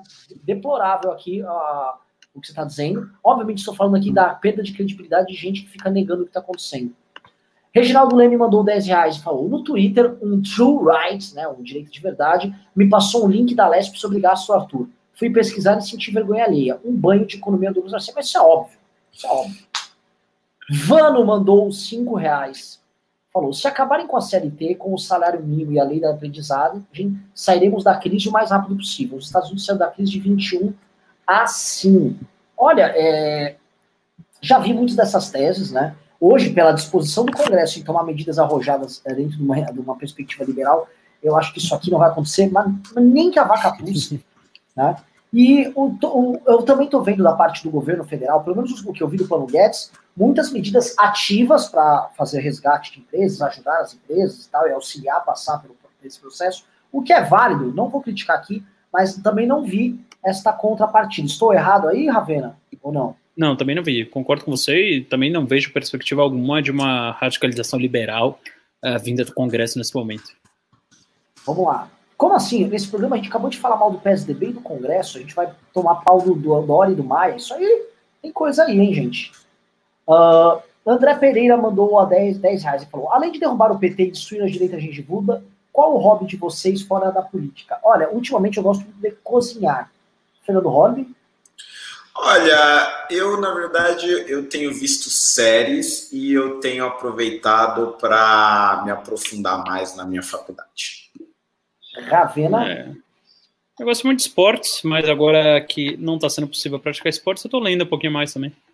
Ah, não, na verdade, na verdade eu incluiria uma coisa aí. Eu estou muito focado em conseguir um tanquinho, então praticamente todos os dias eu estou fazendo abdominal. Olha, eu vou falar um negócio sobre, sobre sua obsessão com o tanquinho, Holliday, que, que negões tem muito mais facilidade, né? Pois é, eu, eu, não sei se é da minha cabeça, mas eu já tô sentindo um negocinho aqui. Não, eu cara, acho que tá formando. Fato, fato, fato, fato, fato, fato. Assim, existem algumas vantagens genéticas em ser negão, velho. Você tem que aproveitá-las, né? Maravilha. Não vou entrar aqui, não vou entrar aqui nas duas. é, vamos lá. É, vamos lá.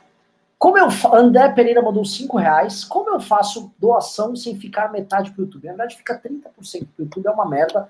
Vai ter como fazer isso? Vai. Nós estamos lançando a nossa plataforma, o MBL Academy. Ia lançar agora, em abril, mas o mundo acabou, acho que a gente vai ter que postergar. Né? uh, o Psicomáquia, que tá bem mal-humorado aqui, até injusto, mandou dois reais e falou: o paga logo Bolsonaro, a hashtag que a gente levantou, é puro oportunismo.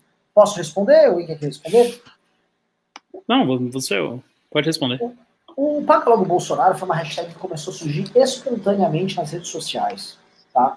Por quê? Porque muita gente estava percebendo que o Bolsonaro queria postergar o pagamento do benefício do Corona Voucher, sugerido inicialmente pelo Paulo Guedes, lembrando que isso estava no programa de governo que o Paulo Guedes fez para o Bolsonaro, e votado pelo Congresso, ampliado para 600 reais, e aí percebeu-se que mesmo antes da sanção, e mesmo antes da de passar no Senado, o Bolsonaro ia, ia empurrar. Estava empurrando, Ih, vai ser difícil, não vai dar, não sei o quê. Resultado, foi feito essa campanha. Teve gente de centro, de direita, de esquerda, tem de tudo levantando essa tag. Só que o que, que ficou demonstrado que era verdade, né? Estão falando em pagar só dia 16, o Bolsonaro é, cheio de dedos tal. Não, não dá, vai ter que mexer nisso, vai ter que mexer naquilo. Por quê? Porque entregar esse voucher atrapalha demais quem quer fazer uma narrativa de terra arrasada. Porque o voucher vai para dezenas de milhões de brasileiros autônomos e mantém, no, na média, o padrão de vida que eles têm ali uh, durante a crise. Lembrando que a média que recebem os nossos autônomos é R$ 1.400 e uma família uh, que pode até ter duas pessoas recebendo esse Corona Voucher receberia coisa de R$ 1.200. Ou seja, eles passariam por esta crise, que é o que a gente precisa fazer agora nesse momento. Tá? Uh, e Julek mandou cinco reais. Líder dos caminhoneiros fala que Bolsonaro está louco. Qual a opinião do Rubão Caminhoneiro? Bom, o Rubão Caminhoneiro ele não está aqui hoje, né? Me parece que ele está fazendo entregas, ele está mantendo o SEAS abastecido. Que tá história é essa de Rubão Caminhoneiro? Ué, é o você nunca viu? O, o Rubão Caminhoneiro participa do MBL News, já... É o já. Não, não, não, não, não. Ele é paranaense, inclusive. E ele. Ah, caralho, convivo com o Rubão Caminhoneiro. É, pô. caralho. Pô, Verdade. Tá, tá, tá, é. tá, tá, ok, ok, ok. E o Rubão Caminhoneiro, ele tá. Assim, ele tá muito bravo com vocês, mas hoje ele tá muito ocupado. E assim, o Bom Caminhoneiro está muito feliz com a solidariedade com os caminhoneiros que tá rolando. Uh, disse ainda que vai derrubar o Congresso. Mas assim. Uh, vamos lá, próximo Pimba. Uh, Bolshevik Craft mandou 5 reais. Pelo movimento separatista mongaguano, vocês poderiam cantar o jingle do barril? Para mudar hum? Mongagá, é professor barril, vote 18, 18 mil. É, é um jingle, Não. sei lá. Para mudar Mongaguá, é professor barril, 18 mil. Professor barril. É isso. Obrigado pelo pimba. Anderley Pastelo mandou 10 reais. Definição de rede social: altos investimentos em alta tecnologia para um bando de ignorantes opinar sobre o que não entende e difamar quem entende. É humanidade com freio de mão puxado. Isso é uma bela reflexão, hein? Vou até jogar bola para vocês, porque é o seguinte: de fato, nós seres humanos estamos melhores ou piores com as redes sociais? É, acho que assim, piores. É, é, tem, tem muita discussão filosófica, né, mas a enorme maioria dos filósofos fala que o objetivo da vida é ser feliz. Né? É, por mais clichê que isso pareça. E uma coisa é fato, a humanidade está ficando mais triste com o passar dos tempos, né? Então, se você pegar, por exemplo, tem um livro que eu li que é o Novo Iluminismo, que é o livro de Stephen Pink, que é um livro até muito bom, é, que ele está cheio de gráficos ali, porque a humanidade melhorou em vários aspectos uh, durante os os últimos tempos. E ele vai falando, né, de saneamento básico, de riqueza, PIB per capita, produtividade, a horas trabalhadas, direitos das mulheres, liberdades individuais, uh, etc, etc, etc. Para simplesmente chegar no último capítulo e falar, olha, mas é, tem um probleminha aqui, o índice de suicídios por pessoa está subindo vertiginosamente. Né? Então, é, o que está acontecendo com a gente, a gente não sabe, as redes sociais elas uh, deveriam dar para a gente, acho que, mais informação de uma maneira muito mais eficiente, muito mais eficaz, de forma que a gente pudesse uh, passar o resto dos nossos dias, do nosso dia fazendo o que a gente realmente tem que fazer, o que a gente realmente gosta.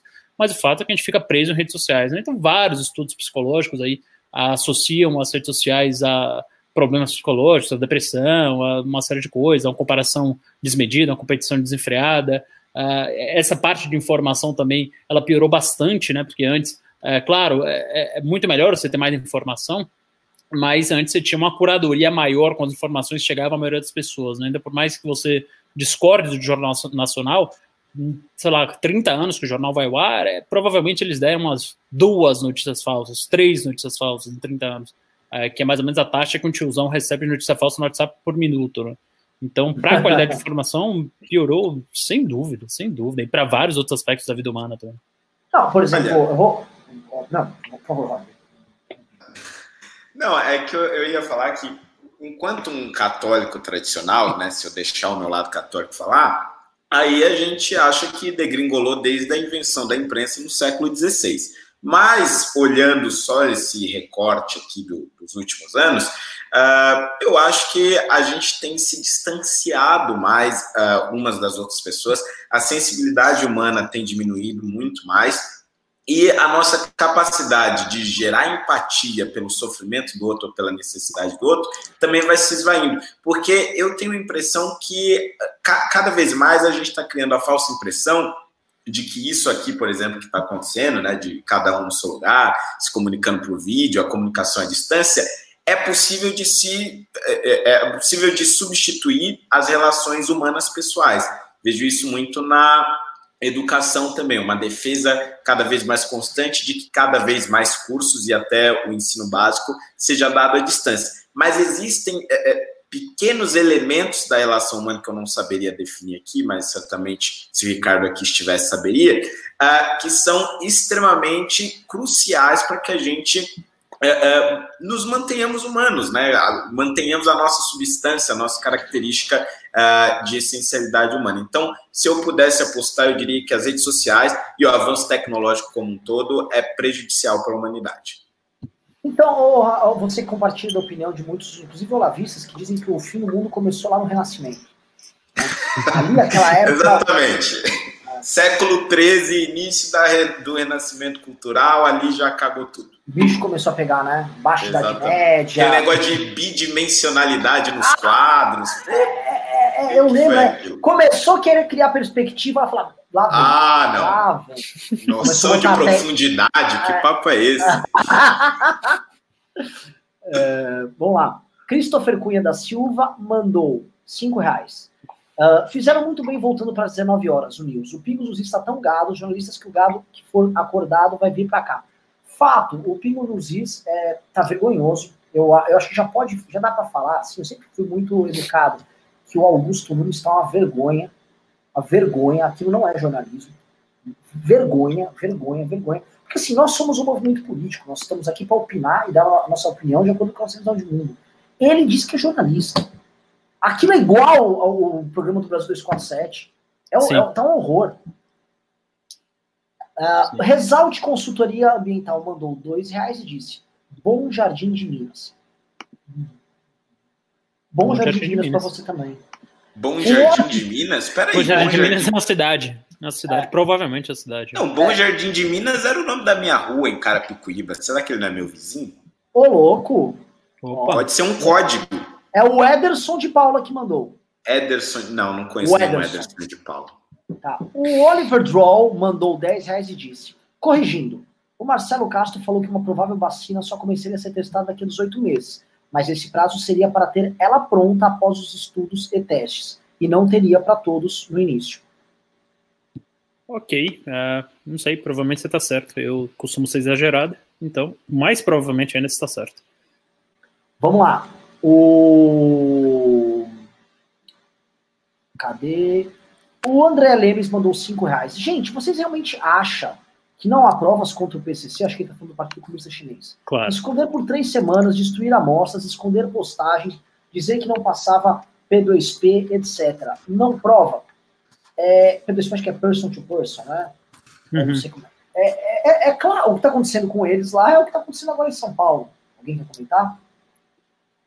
Não, é, eu concordo plenamente. Aliás, hoje saiu um report num jornal respeitado do lado da Itália, não lembro, Gazeta de qualquer coisa, mostrando que só em Wuhan uh, os fornos estavam trabalhando 24 horas por dia e até hoje estavam chegando cerca de 3.500 corpos todos os dias. Né? Isso se soma aí também uma série de outras especulações em relação ao número de linhas uh, telefônicas desligadas né, durante esse período. Então, é quase consenso de que o número de mortes na China foi muito maior do que o divulgado, que o Partido Comunista Chinês certamente tem o dedo aí é, em esconder essas mortes e minimizar a epidemia. Renan. Atenção, atenção, Jair Bolsonaro continua aprontando mais uma Vai falar da suas. chuva? Vai falar Não. da chuva? Líder dos caminhoneiros, este bolsonarista, diz que categoria deve parar se governadores não recuarem notícia de hoje. Ou seja, um caminhoneiro está falando para os governadores pararem com as medidas que estão adotando para o coronavírus, caso contrário, eles param e vão desabastecer. Este aqui não é o caminhoneiro ligado ao PT que prometeu uma greve e nunca saiu. Esse aqui é o caminhoneiro Minion, tá? Quem é o Janones? Não, não tem nada a ver. Não, não, Janones não. O Janones nunca foi caminhoneiro, ele era um aproveitador ali que usou a greve. Ah. Eu não estou conseguindo abrir a matéria, vou pedir aqui no grupo do MBL para abrir a matéria, mas isso aqui é... Cadê MBL Núcleo? Mandei aqui. Mandem prints. Vamos saber agora, mas a pessoa que me mandou está falando. É o MST do Bozo atuando.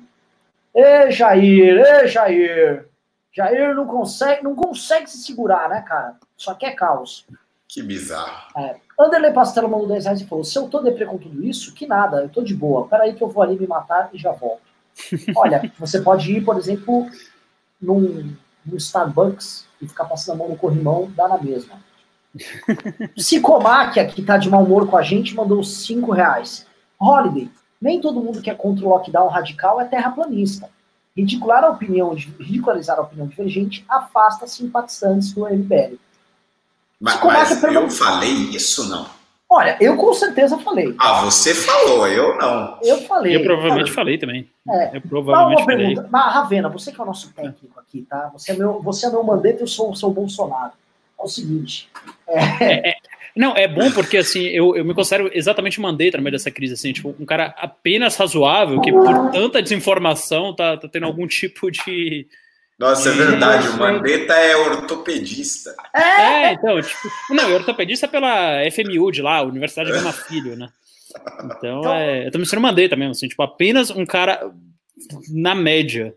Então, é o seguinte, Ravena, lockdown vertical é terraplanismo? Olha, Renan, lockdown vertical, uh, do que eu me lembro, é uma manobra do Tony Hawk Pro Skater número 2, né? Versão 2 saiu ali para Nintendo 64. Você entrava naquelas rampas ali, você apertava triângulo, triângulo, quadrado, você dava um lockdown vertical. Mas agora ressurgiu esse lockdown vertical aí como teoria de conter o contágio de vírus, que é um negócio risível. É terraplanismo, sem dúvida alguma. É um negócio que não tem é, não foi testado em lugar nenhum, não é um negócio científico, não existe nenhuma tese é, sobre isso, existe apenas um nome bonito e só. Obviamente, é, semanticamente, é um negócio muito bom, né? Você fala, pô, vou isolar cirurgicamente somente o grupo de risco, aí vou isolar somente as pessoas que têm risco de uh, maior de morrer se contraírem essa doença, mas obviamente que na prática é, isso não funciona e não teria nem como funcionar por diversos fatores. Pessoas moram com pais, moram com pessoas mais velhas dentro de casa. O grupo de risco ele não é composto só de pessoas velhas, o grupo de risco ele é composto também de que tem o que se chama de comorbidades, né, que são diabetes, hipertensão, que são ah, doenças muito comuns no Brasil, chegam a atingir 35% da população e dividido quase que igualitariamente em todas as faixas etárias, né, em especial diabetes, que às vezes, principalmente tipo 2, por exemplo, que ela não escolhe nem a idade do onset, né, o onset é muito mais é, é, cedo do que a diabetes tipo 1, que normalmente é, é, é encadeada por obesidade ao longo da vida, mas então, assim, não faz sentido nenhum, não tem como você separar outras pessoas que são contaminadas. E outra coisa, é, voltando de novo ao caso de Hong Kong, Hong Kong eles têm um controle, um controle rigorosíssimo de todo mundo que tem Covid, né? Então eles falam, inclusive, a quais locais essas pessoas frequentaram desde que chegaram no país. Então, se chegou no, no país de Covid e foi um caso importado, você vai ter que relatar ali para as autoridades qual bar você foi, a qual balada você foi, qual restaurante você comeu, qual prédio você frequentou, qual prédio você trabalha. E todas as informações estão disponíveis na internet. Então, assim, é, ainda em Hong Kong, é uma maluquice você tentar isso, porque, obviamente, a, as pessoas mentem, as pessoas. Você não vai conseguir controlar toda uma população, e ainda que Hong Kong tem a população infinita, infinitésima uh, menor do que a brasileira, né? Mas você pensar no lockdown é, vertical no Brasil, você acha que o cara que chegou com, pegou Covid, está lá no sertão do Nordeste, ou até o cara que está na favela do Rio de Janeiro, o cara vai falar exatamente onde ele foi e vai ficar em casa. E outra coisa, o cara mora com avô, mora com pai, mora com irmão que é diabético, com outro que é hipertenso. Cara, é uma loucura sem tamanho, mas é, é, o que você falou, né? O nome é muito inteligente, o nome te faz soar inteligente. Você chega numa roda de debate, agora já ficou mais manjado, todo mundo já pegou um pouco o golpe, já descobriu um pouco o truque. Mas se você chegava uma semana atrás na roda de debate falando, olha, eu tenho uma solução aqui, qualquer é? lockdown vertical. Todo mundo ia olhar para você e falar, caceta, pô, eu não sei o que esse cara tá falando, mas deve ser bom, né? Um negócio chamado lockdown vertical não deve ser bobo. Mas é, vai semana passando e, e tanto isso quanto a hidroxicloroquina também, que é, eu tenho uma tese muito particular que acho que é, são duas teses que só se espalharam, hidroxicloroquina e o lockdown vertical, por um fetiche semântico, porque são palavras difíceis, são palavras que soam chiques, soam inteligentes, porque são duas coisas que na prática ainda não há uma comprovação alguma que dê certo. O lockdown vertical completamente inviável, 0% de chance disso dar certo. Uh, já o, a hidroxicloroquina, há alguns estudos aí que podem indicar que tem alguma eficiência, alguma eficácia em alguns tipos de caso, né? Então, é, eu tenho esperança, obviamente, que a hidroxicloroquina funcione algum dia, mas hoje ainda é terraplanismo. Não tem nada que vá provar nesse sentido, muito pelo contrário, que vocês têm visto aí são efeitos colaterais severos e uma mortalidade ah, muito alta em um hospital aqui em São Paulo, por exemplo, que está testando isso em praticamente todos os seus pacientes. Né? Então, vamos se ater um é, pouquinho ao cientificismo aí. Né? É fato, a, a, o Santa Maggiore está usando a cloroquina, inclusive como protocolo, e ele está apresentando os piores índices. Na defesa deles, eles também são um hospital que lidam exclusivamente com idosos, né? Mas mesmo se comparar com outros países que, enfim, uh, trabalham também com idosos, a taxa de mortalidade está extremamente alta, não sei a razão. É... O Leandro Coller mandou dois reais e disse: impeachment no Lex Luthor brasileiro, do Collor, no caso. É que o problema de fazer impeachment com ele é que ele volta a produzir fake news lá no site Terça Livre, né? E aí a gente, enfim, continua refém das loucuras dele. O André Lemes mandou mais dois reais. O golpe não instaurou uma ditadura no Brasil. Você está se referindo ao nosso golpe de 2016? Isso se discute, né? Porque a gente chama o governo aqui do Bolsonaro de uma ditadura. Mas você está se referindo ao glorioso, glorio, a gloriosa Revolução de 64, imagina. É, foi uma revolução popular que ela redundou depois num regime militar. Um regime militar onde haviam eleições indiretas, normais para presidente da República, onde só poderiam ganhar militar normal, porque o militar é patriota, e você só poderia votar em dois partidos. Tá? Um da oposição e outro da situação, e quando a oposição começava bem, eles mudavam as regras do jogo. Então, me parece que não todo indica que não era uma ditadura militar. Tá? Isso aí é com certeza o... que as pessoas aprenderam com Paulo Freire na escola. Deixa eu só passar um paninho aqui, um pequeno paninho, aquele paninho de prato, sabe? Só para secar a borda da pia. Sim. É que o negócio é o seguinte: no, no, uma coisa, o, o, os Minions têm razão. No pré-golpe, e, e, os, e a esquerda insiste nisso, né? Insiste que não havia ameaça comunista. Havia a ameaça comunista, sim. Inclusive, o Hélio Gaspari trata disso no primeiro livro dele da tetralogia o que se discute, ou pelo menos se discutia né, com historiadores mais sérios, é se a, a, os comunistas teriam a capacidade de realmente fazer um golpe do comunista, do proletariado, essa é outra história. Mas a ameaça existia. Mas, claro, 64 também foi um golpe e os militares fizeram uma ditadura. Pois é, eu, eu, eu não tenho. Eu estou com o Alexandre Salsicha aqui. Né, uma das coisas boas do Salsicha estar tá aqui é que ele enfim, ele está me, me, auxiliando. Eu faço comida saborosa aqui para ele, em troca ele me traz café. Um café com sabor de chocolate, inclusive. Você podia me trazer um pouquinho de macieira? Um pouquinho de macieira. Tá então, ah, aquele conhaque macieira aí que eu usei para flambar meu estrogonofe hoje. Hum. Esse é um assunto interessante. Em 1964, né, é, se tornou. É, pô, aqui dá pra gente fazer uma reflexãozinha que só no canal do MBL vocês podem ter. Como não teve mais a gente pode terminar com, essa, com esse breve debate aqui, né? Ó, tem, um, tem robô hoje aqui, Minion, tá? Eles estão escrevendo 38 no nosso chat e MBL é lixo. Foi devidamente bloqueado. É o seguinte, uh, a gente não consegue sair de 64, né? O Brasil Paralelo soltou um, um filme com um revisionismo histórico ali, onde eles querem criar a seguinte uh, forma de abordar 64. Foi uma revolução popular para uh, evitar um golpe comunista, um golpe de Estado, que apresentaram provas, que é normal, é, é fato que havia uma tentativa de golpe, ou uma tentativa de sublevação ali, inclusive das forças militares, e depois, o que nós tivemos foi um, os militares tomando a, a, liderança desse processo, e então logo eles depuseram o governo, e de lá não mais saíram, só foram sair depois de muita luta, das maiores manifestações à época da história do Brasil, as manifestações da Direta Já, tal, tinha as famosas, os famosos comícios na Candelária, aí São Paulo respondia com comício uma hora ainda, quem for lembrar, tinha competição nas cidades para ver quem fazia uma manifestação, caiu lá o regime militar. Só que é impressionante, né? A gente olha essa dicotomia PT e Minions, né? E o que a gente tem é uma dicotomia, ó, aqui nosso conhaque macieira, que desce macio e reanima, ó. O que nós temos aqui, no fundo, Inveja. são as duas turmas brigando. Uma turma defendendo o regime e a outra turma que foi torturada no regime.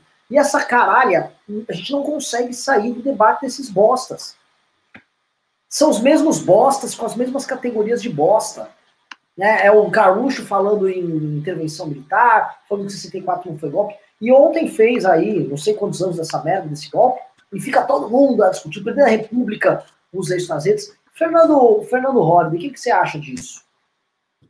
É, eu também estou de saco cheio, apesar de eu ter feito um tweet sobre isso, é, eu também já estou de saco cheio disso, é, porque, assim, do ponto de vista prático, é, não adianta nada você fazer essa, essa releitura do período, né? Se foi ditadura ou se não foi ditadura.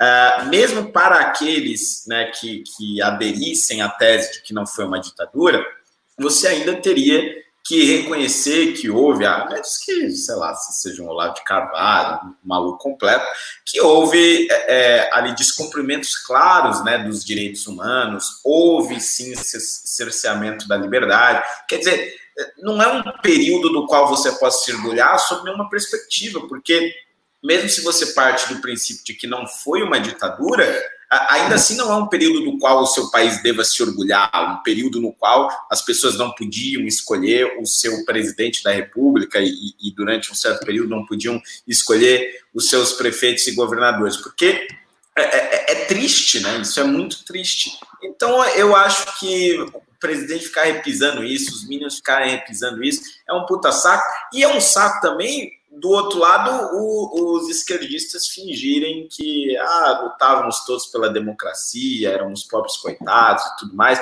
Quer dizer, dos dois lados, você tem uma tese completamente falsa sobre aquilo que foi o, o período da ditadura militar.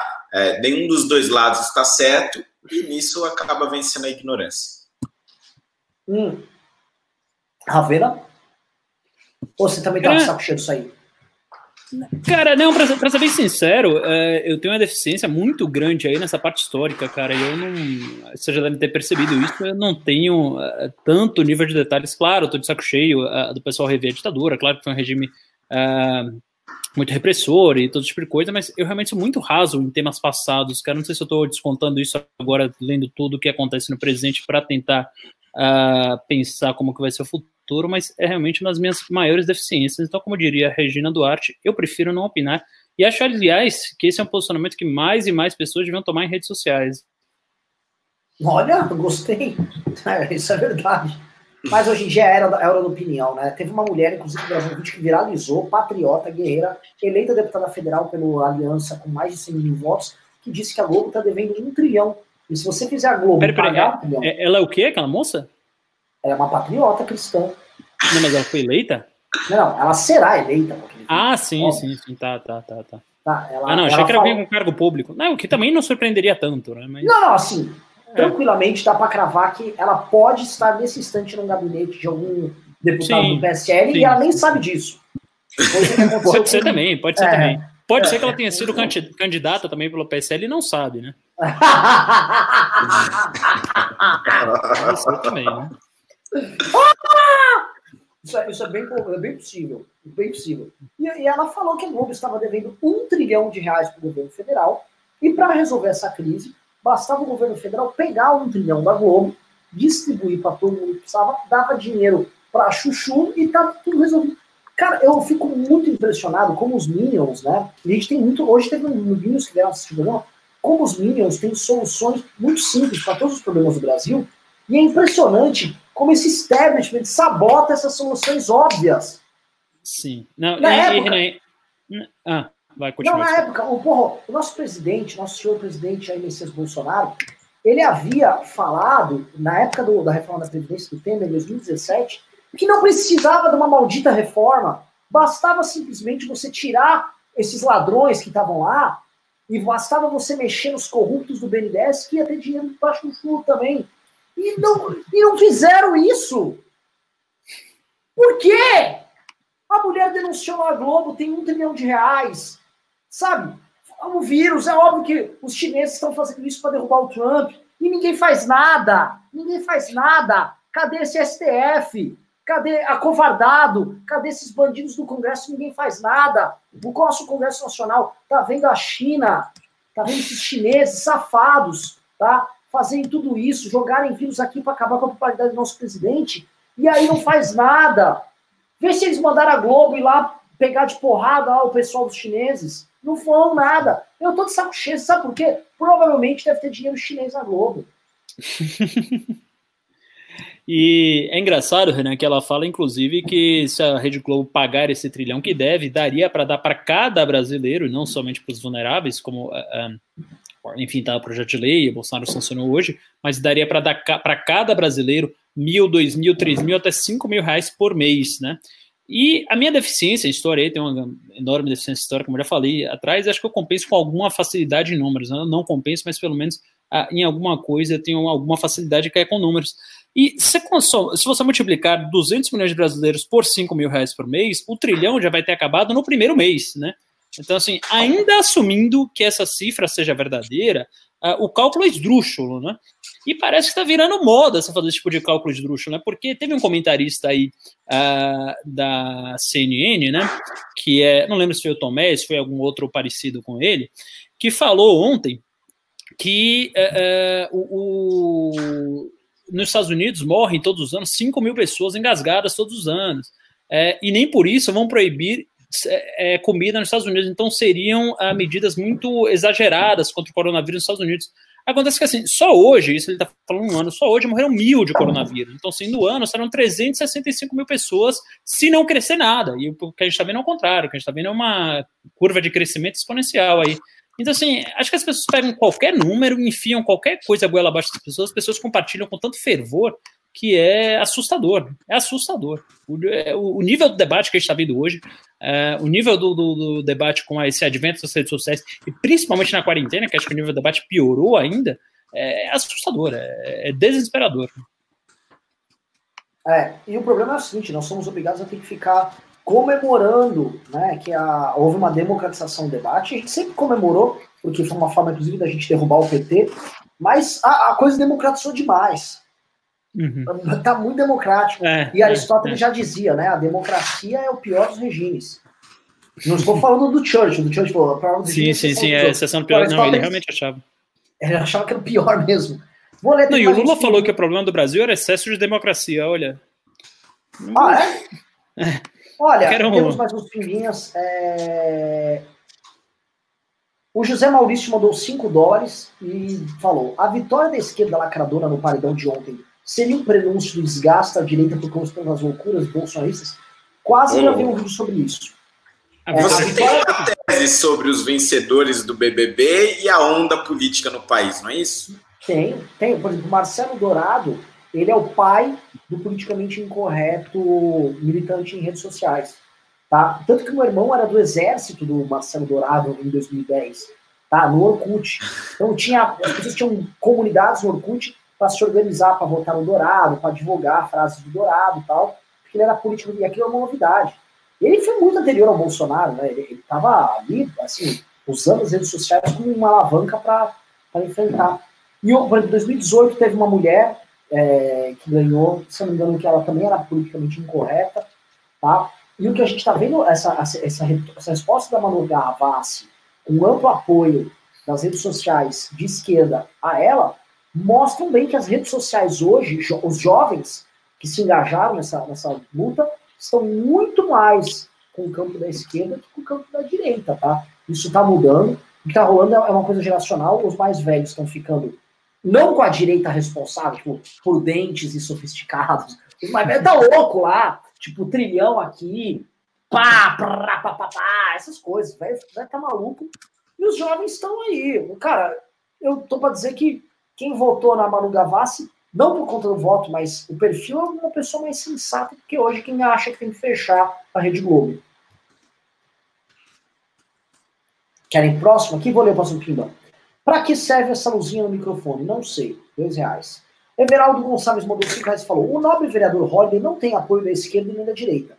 Conseguirá se reeleger em São Paulo apenas com votos do MBL da capital? Quem disse que o Holliday não tem apoio da direita? Que direita é essa que eu perdi o apoio? Não tô sabendo. É, Fernando Holliday, é, não sei, acho que foi o Ravena que colocou aqui de forma brilhante. É o seguinte: você não é de direita. Como assim Porque não sou de direita? Você não é de direita. É. Você, você não. faz rachadinha? não. A tua mãe, a tua mãe é amiga de um miliciano, mandou matar, matar alguém? É, não, não. Seu gabinete tá cheio de vagabundos?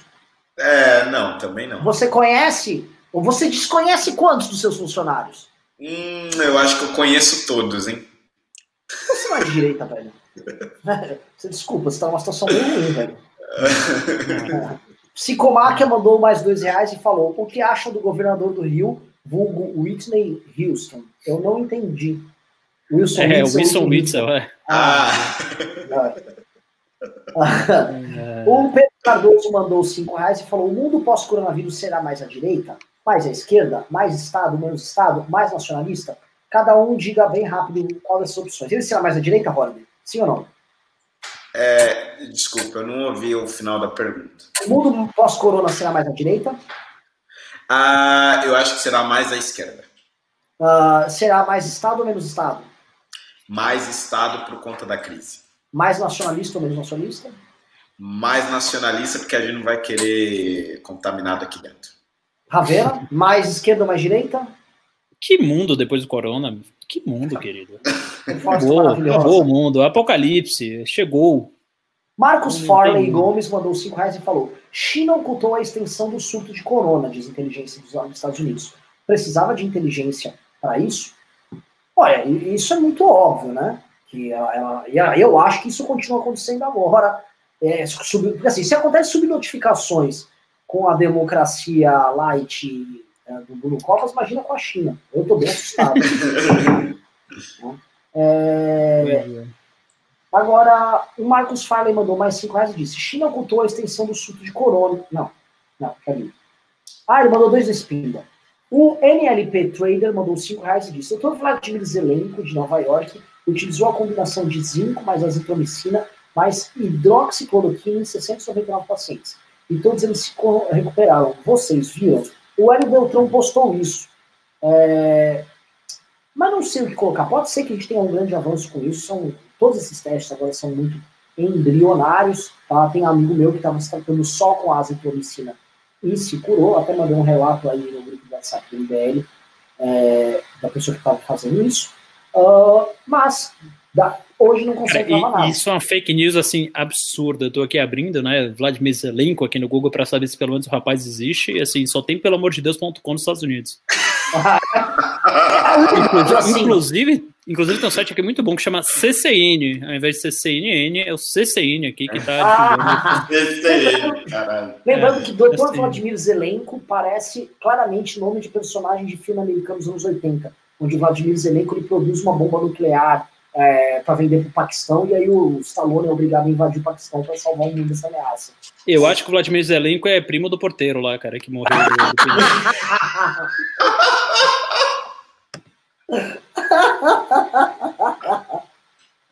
Ai, caralho, tá muito bom isso. Vamos lá. Vanderlei Pastrana mandou 10 reais. É claro, é tudo um plano para aumentar a audiência do Globo, arquitetado pela China. Tem provas. Xi Jinping é super fã da escravizaura. Agora tudo Sinclair Show. Verdade, a Globo já vendeu escravizaura pro mundo inteiro. E eu acho o seguinte, o, o, a Globo, globalista, tem coisa aí, não é, não é brincadeira. A gente pega a China, chinês. Chinês gosta do quê? De comer cachorro. Então o chinês gosta de comer coisas exóticas. O que que os atores da Globo ficam ensinando? Que você tem que comer pessoas do mesmo sexo. Hum, Hum, não queria falar nada, mas, né? André Lemes mandou 10 reais e disse: JK Brizola era um candidato a presidente em 65. Sim. André Lemes mandou: se for falar de golpe de ditadura, fale em 65. Ah, houve uma derrubada de um governo ali muito. É, assim, ah, o Congresso votou, votou. Tinha. Se você fosse. Ali na Praça das Bandeiras, ali, tinha um tanque na frente. Né? Acho que é um instrumento de pressão mais válido do que, por exemplo, as redes sociais hoje. É um bom canhão, Sherman. né? André Lemes mandou 10 reais também e falou. E fale de Costa e Silva, não de Castelo Branco. Em que ponto você quer que fale de Costa e Silva? Ah, que ele foi pior que o Castelo Branco em todos os casos, que era mais burro também. É, enfim. Acabaram os pimbas aqui. Acho que eh, querem fazer um encerramento safadão aqui. Cara, eu só tenho aquela minha despedida de sempre. Não tenho nenhuma inovação. Hum. Hum. Chegaram pimbas aí. Ah, chegou o pimba. O NLP Trader falou que ele existe sim. Deu até entrevista para ex-prefeito de Nova York. Então, me parece que o seu Zelenko é uma realidade, hein? Olha só que coisa. Olha, o Leonardo Pereira mandou dois reais e falou: Rodney só é liberal na opção sexual. é, uma, vez, é, uma vez a bancada gay do MBL, né, tava querendo fazer uma festa ideológica, tava falando que ia dar uma festa, festinha liberal. Aí todo mundo tava falando, não, cuidado com esse nome e tal. O Oliver Doll mandou dois reais e falou: cuidado com fake news no WhatsApp hoje. Na verdade, amanhã vai estar tá tranquilo. Vamos ver aqui. Uh, bom, NLP Traders é, foi o último prima, disse que ele existe sim. Qual é o nome mesmo do Zelenko? Vladimir Zelenko. Vladimir Zelenko. Você vai no Google Imagens, realmente aqui aparece a foto de um cara. Agora, se esse cara tratou com hidroxicloroquina ou não, não tem nenhuma fonte confiável aqui que. Ah, pera, eu tô aqui no site Slopes que faz checagem de fatos. Né? O doutor ah, Zelenko faz... testou 669 pacientes. Uh... Bom. Uh... Eu tô lendo aqui, tá? Vou, vou responder. Unproven, unproven rating aqui, né? É, tá unproven. Ah, chegou mais uns pimba aí. Que, que aconteceu? Sabe o que rolou? O, o, o Attorney General da. O Attorney General é o Procurador-Geral da República americano, que é o, é o Rodolfo Giuliani, que foi esse que, fez, que foi, foi. Não, é, é, o Attorney General é, é, é o Procurador-Geral, não é? Ou é o Advogado-Geral? É o Advogado-Geral né, da União. Né? Tá, o, então, o Rodolfo Giuliani, ele, que, ele recebeu esse cara, esse cara falou aí que curou uma galera com cloroquina, mas não tem nenhuma prova de que ele fez isso. Tá meio no campo assim, não é porque é americano. Também esses velhos. Mano, só esses velhos que acreditam em qualquer coisa, né? O Rudolf Giuliani também, o cara pode ter tido os cargos, mas chegou um cara lá, curei, ele é. acreditou também. E olha só, né? não sei se é humor negro, mas hoje um americano com um sobrenome italiano falar sobre corona não é exatamente a melhor referência. Tá? É Chegaram mais pimbas? Eu vi um laranjinha ali. É, não, tem um pimbaralho ali. É... O João Pedro Costa mandou um pimbaralho, que hoje são 20 dólares, né, mil reais. Uma bancada, é. coordenador remoto do MBL de Macaé, falando de Dallas, Texas. Aqui a quarentena está séria e o número de casos está sendo reportado direito. Acham que o bolso também deve ganhar em subnotificação, deve apoiar em subnotificação para ganho político? Bom, é o que ele quer, o que a gente descobriu agora é que o Bruno Covas está subnotificando aqui em São Paulo também. Né? E, descobri, e descoberto por uma emissora de editorial bolsonarista, importante. Uhum. É verdade. Uhum. É muito difícil, né? Tem hora que fica muito difícil esconder. Os corpos vão chegar, os hospitais vão ficar lotados, os necrotérios vão ficar lotados, infelizmente, óbvio. Os... Não vai ter cemitério para todo mundo. Então, tem hora que vai ter caminhão de exército carregando corpos, como teve na Itália. Então, tem hora que essa estratégia vai para água abaixo. Hoje, oficialmente, os Estados Unidos passou a barreira psicológica dos mil, dos mil falecimentos, Ravena? Deixa eu só checar aqui, mas eu acredito que sim, cara. Eu acredito que sim. Passou, passou, passou. Caralho. Passou. Caralho. Bom, temos estavam mil, falando... 1141.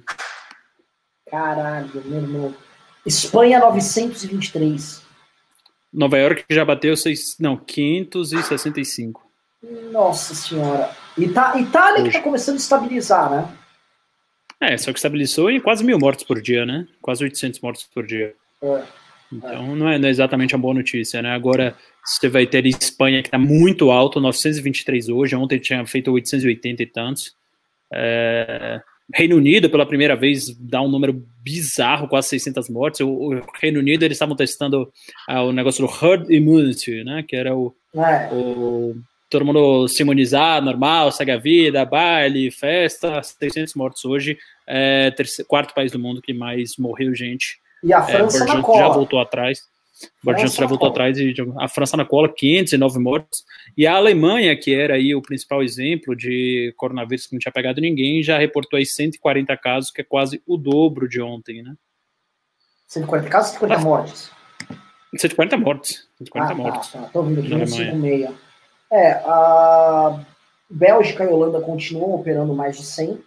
O Brasil, infelizmente, pa passará quando da barreira dos 40? Do 100? 100 a barreira psicológica do 100. Aí vai depender do Bruno Covas, não da imunologia nem do vírus, não. Vai depender é. da vontade política. Não, não, mas conhecendo os políticos brasileiros que são bons de acordão, eu acho bem plausível sentar todos eles e falar, gente, vamos combinar que assim, teve um surto de dengue. A dengue sempre resolve. A gente sempre tem, todo mundo morre de dengue no Brasil, e aí eles começam a notificar que foi dengue. Até porque o dengue, dengue é produto nacional, tá? Tá concorrendo, assim como a indústria nacional, a dengue está sendo atacada por, uma, por um concorrente chinês muito mais competitivo. Então, não, valoriza a dengue. Eles vão fazer os caras falar que morreu de dengue e fica por isso mesmo. Aí vai poder o, o, Augusto Nunes falar: é, dengue mata muito mais. É isso, acho que vamos encerrar o programa. Programa é delicioso. Pena que a audiência não foi no nível do programa, mas é da vida. Por favor, faça o seu encerramento, senhor Fernando. Pessoal, por hoje é só, mas amanhã estaremos de volta novamente aqui nesta bela e maravilhosa videoconferência e vocês em todo o Brasil, porque o MVL é nosso. Ele, Ele é, muito, é nosso. muito nosso. Tchau, tchau, pessoal. Fui. Tchau, tchau.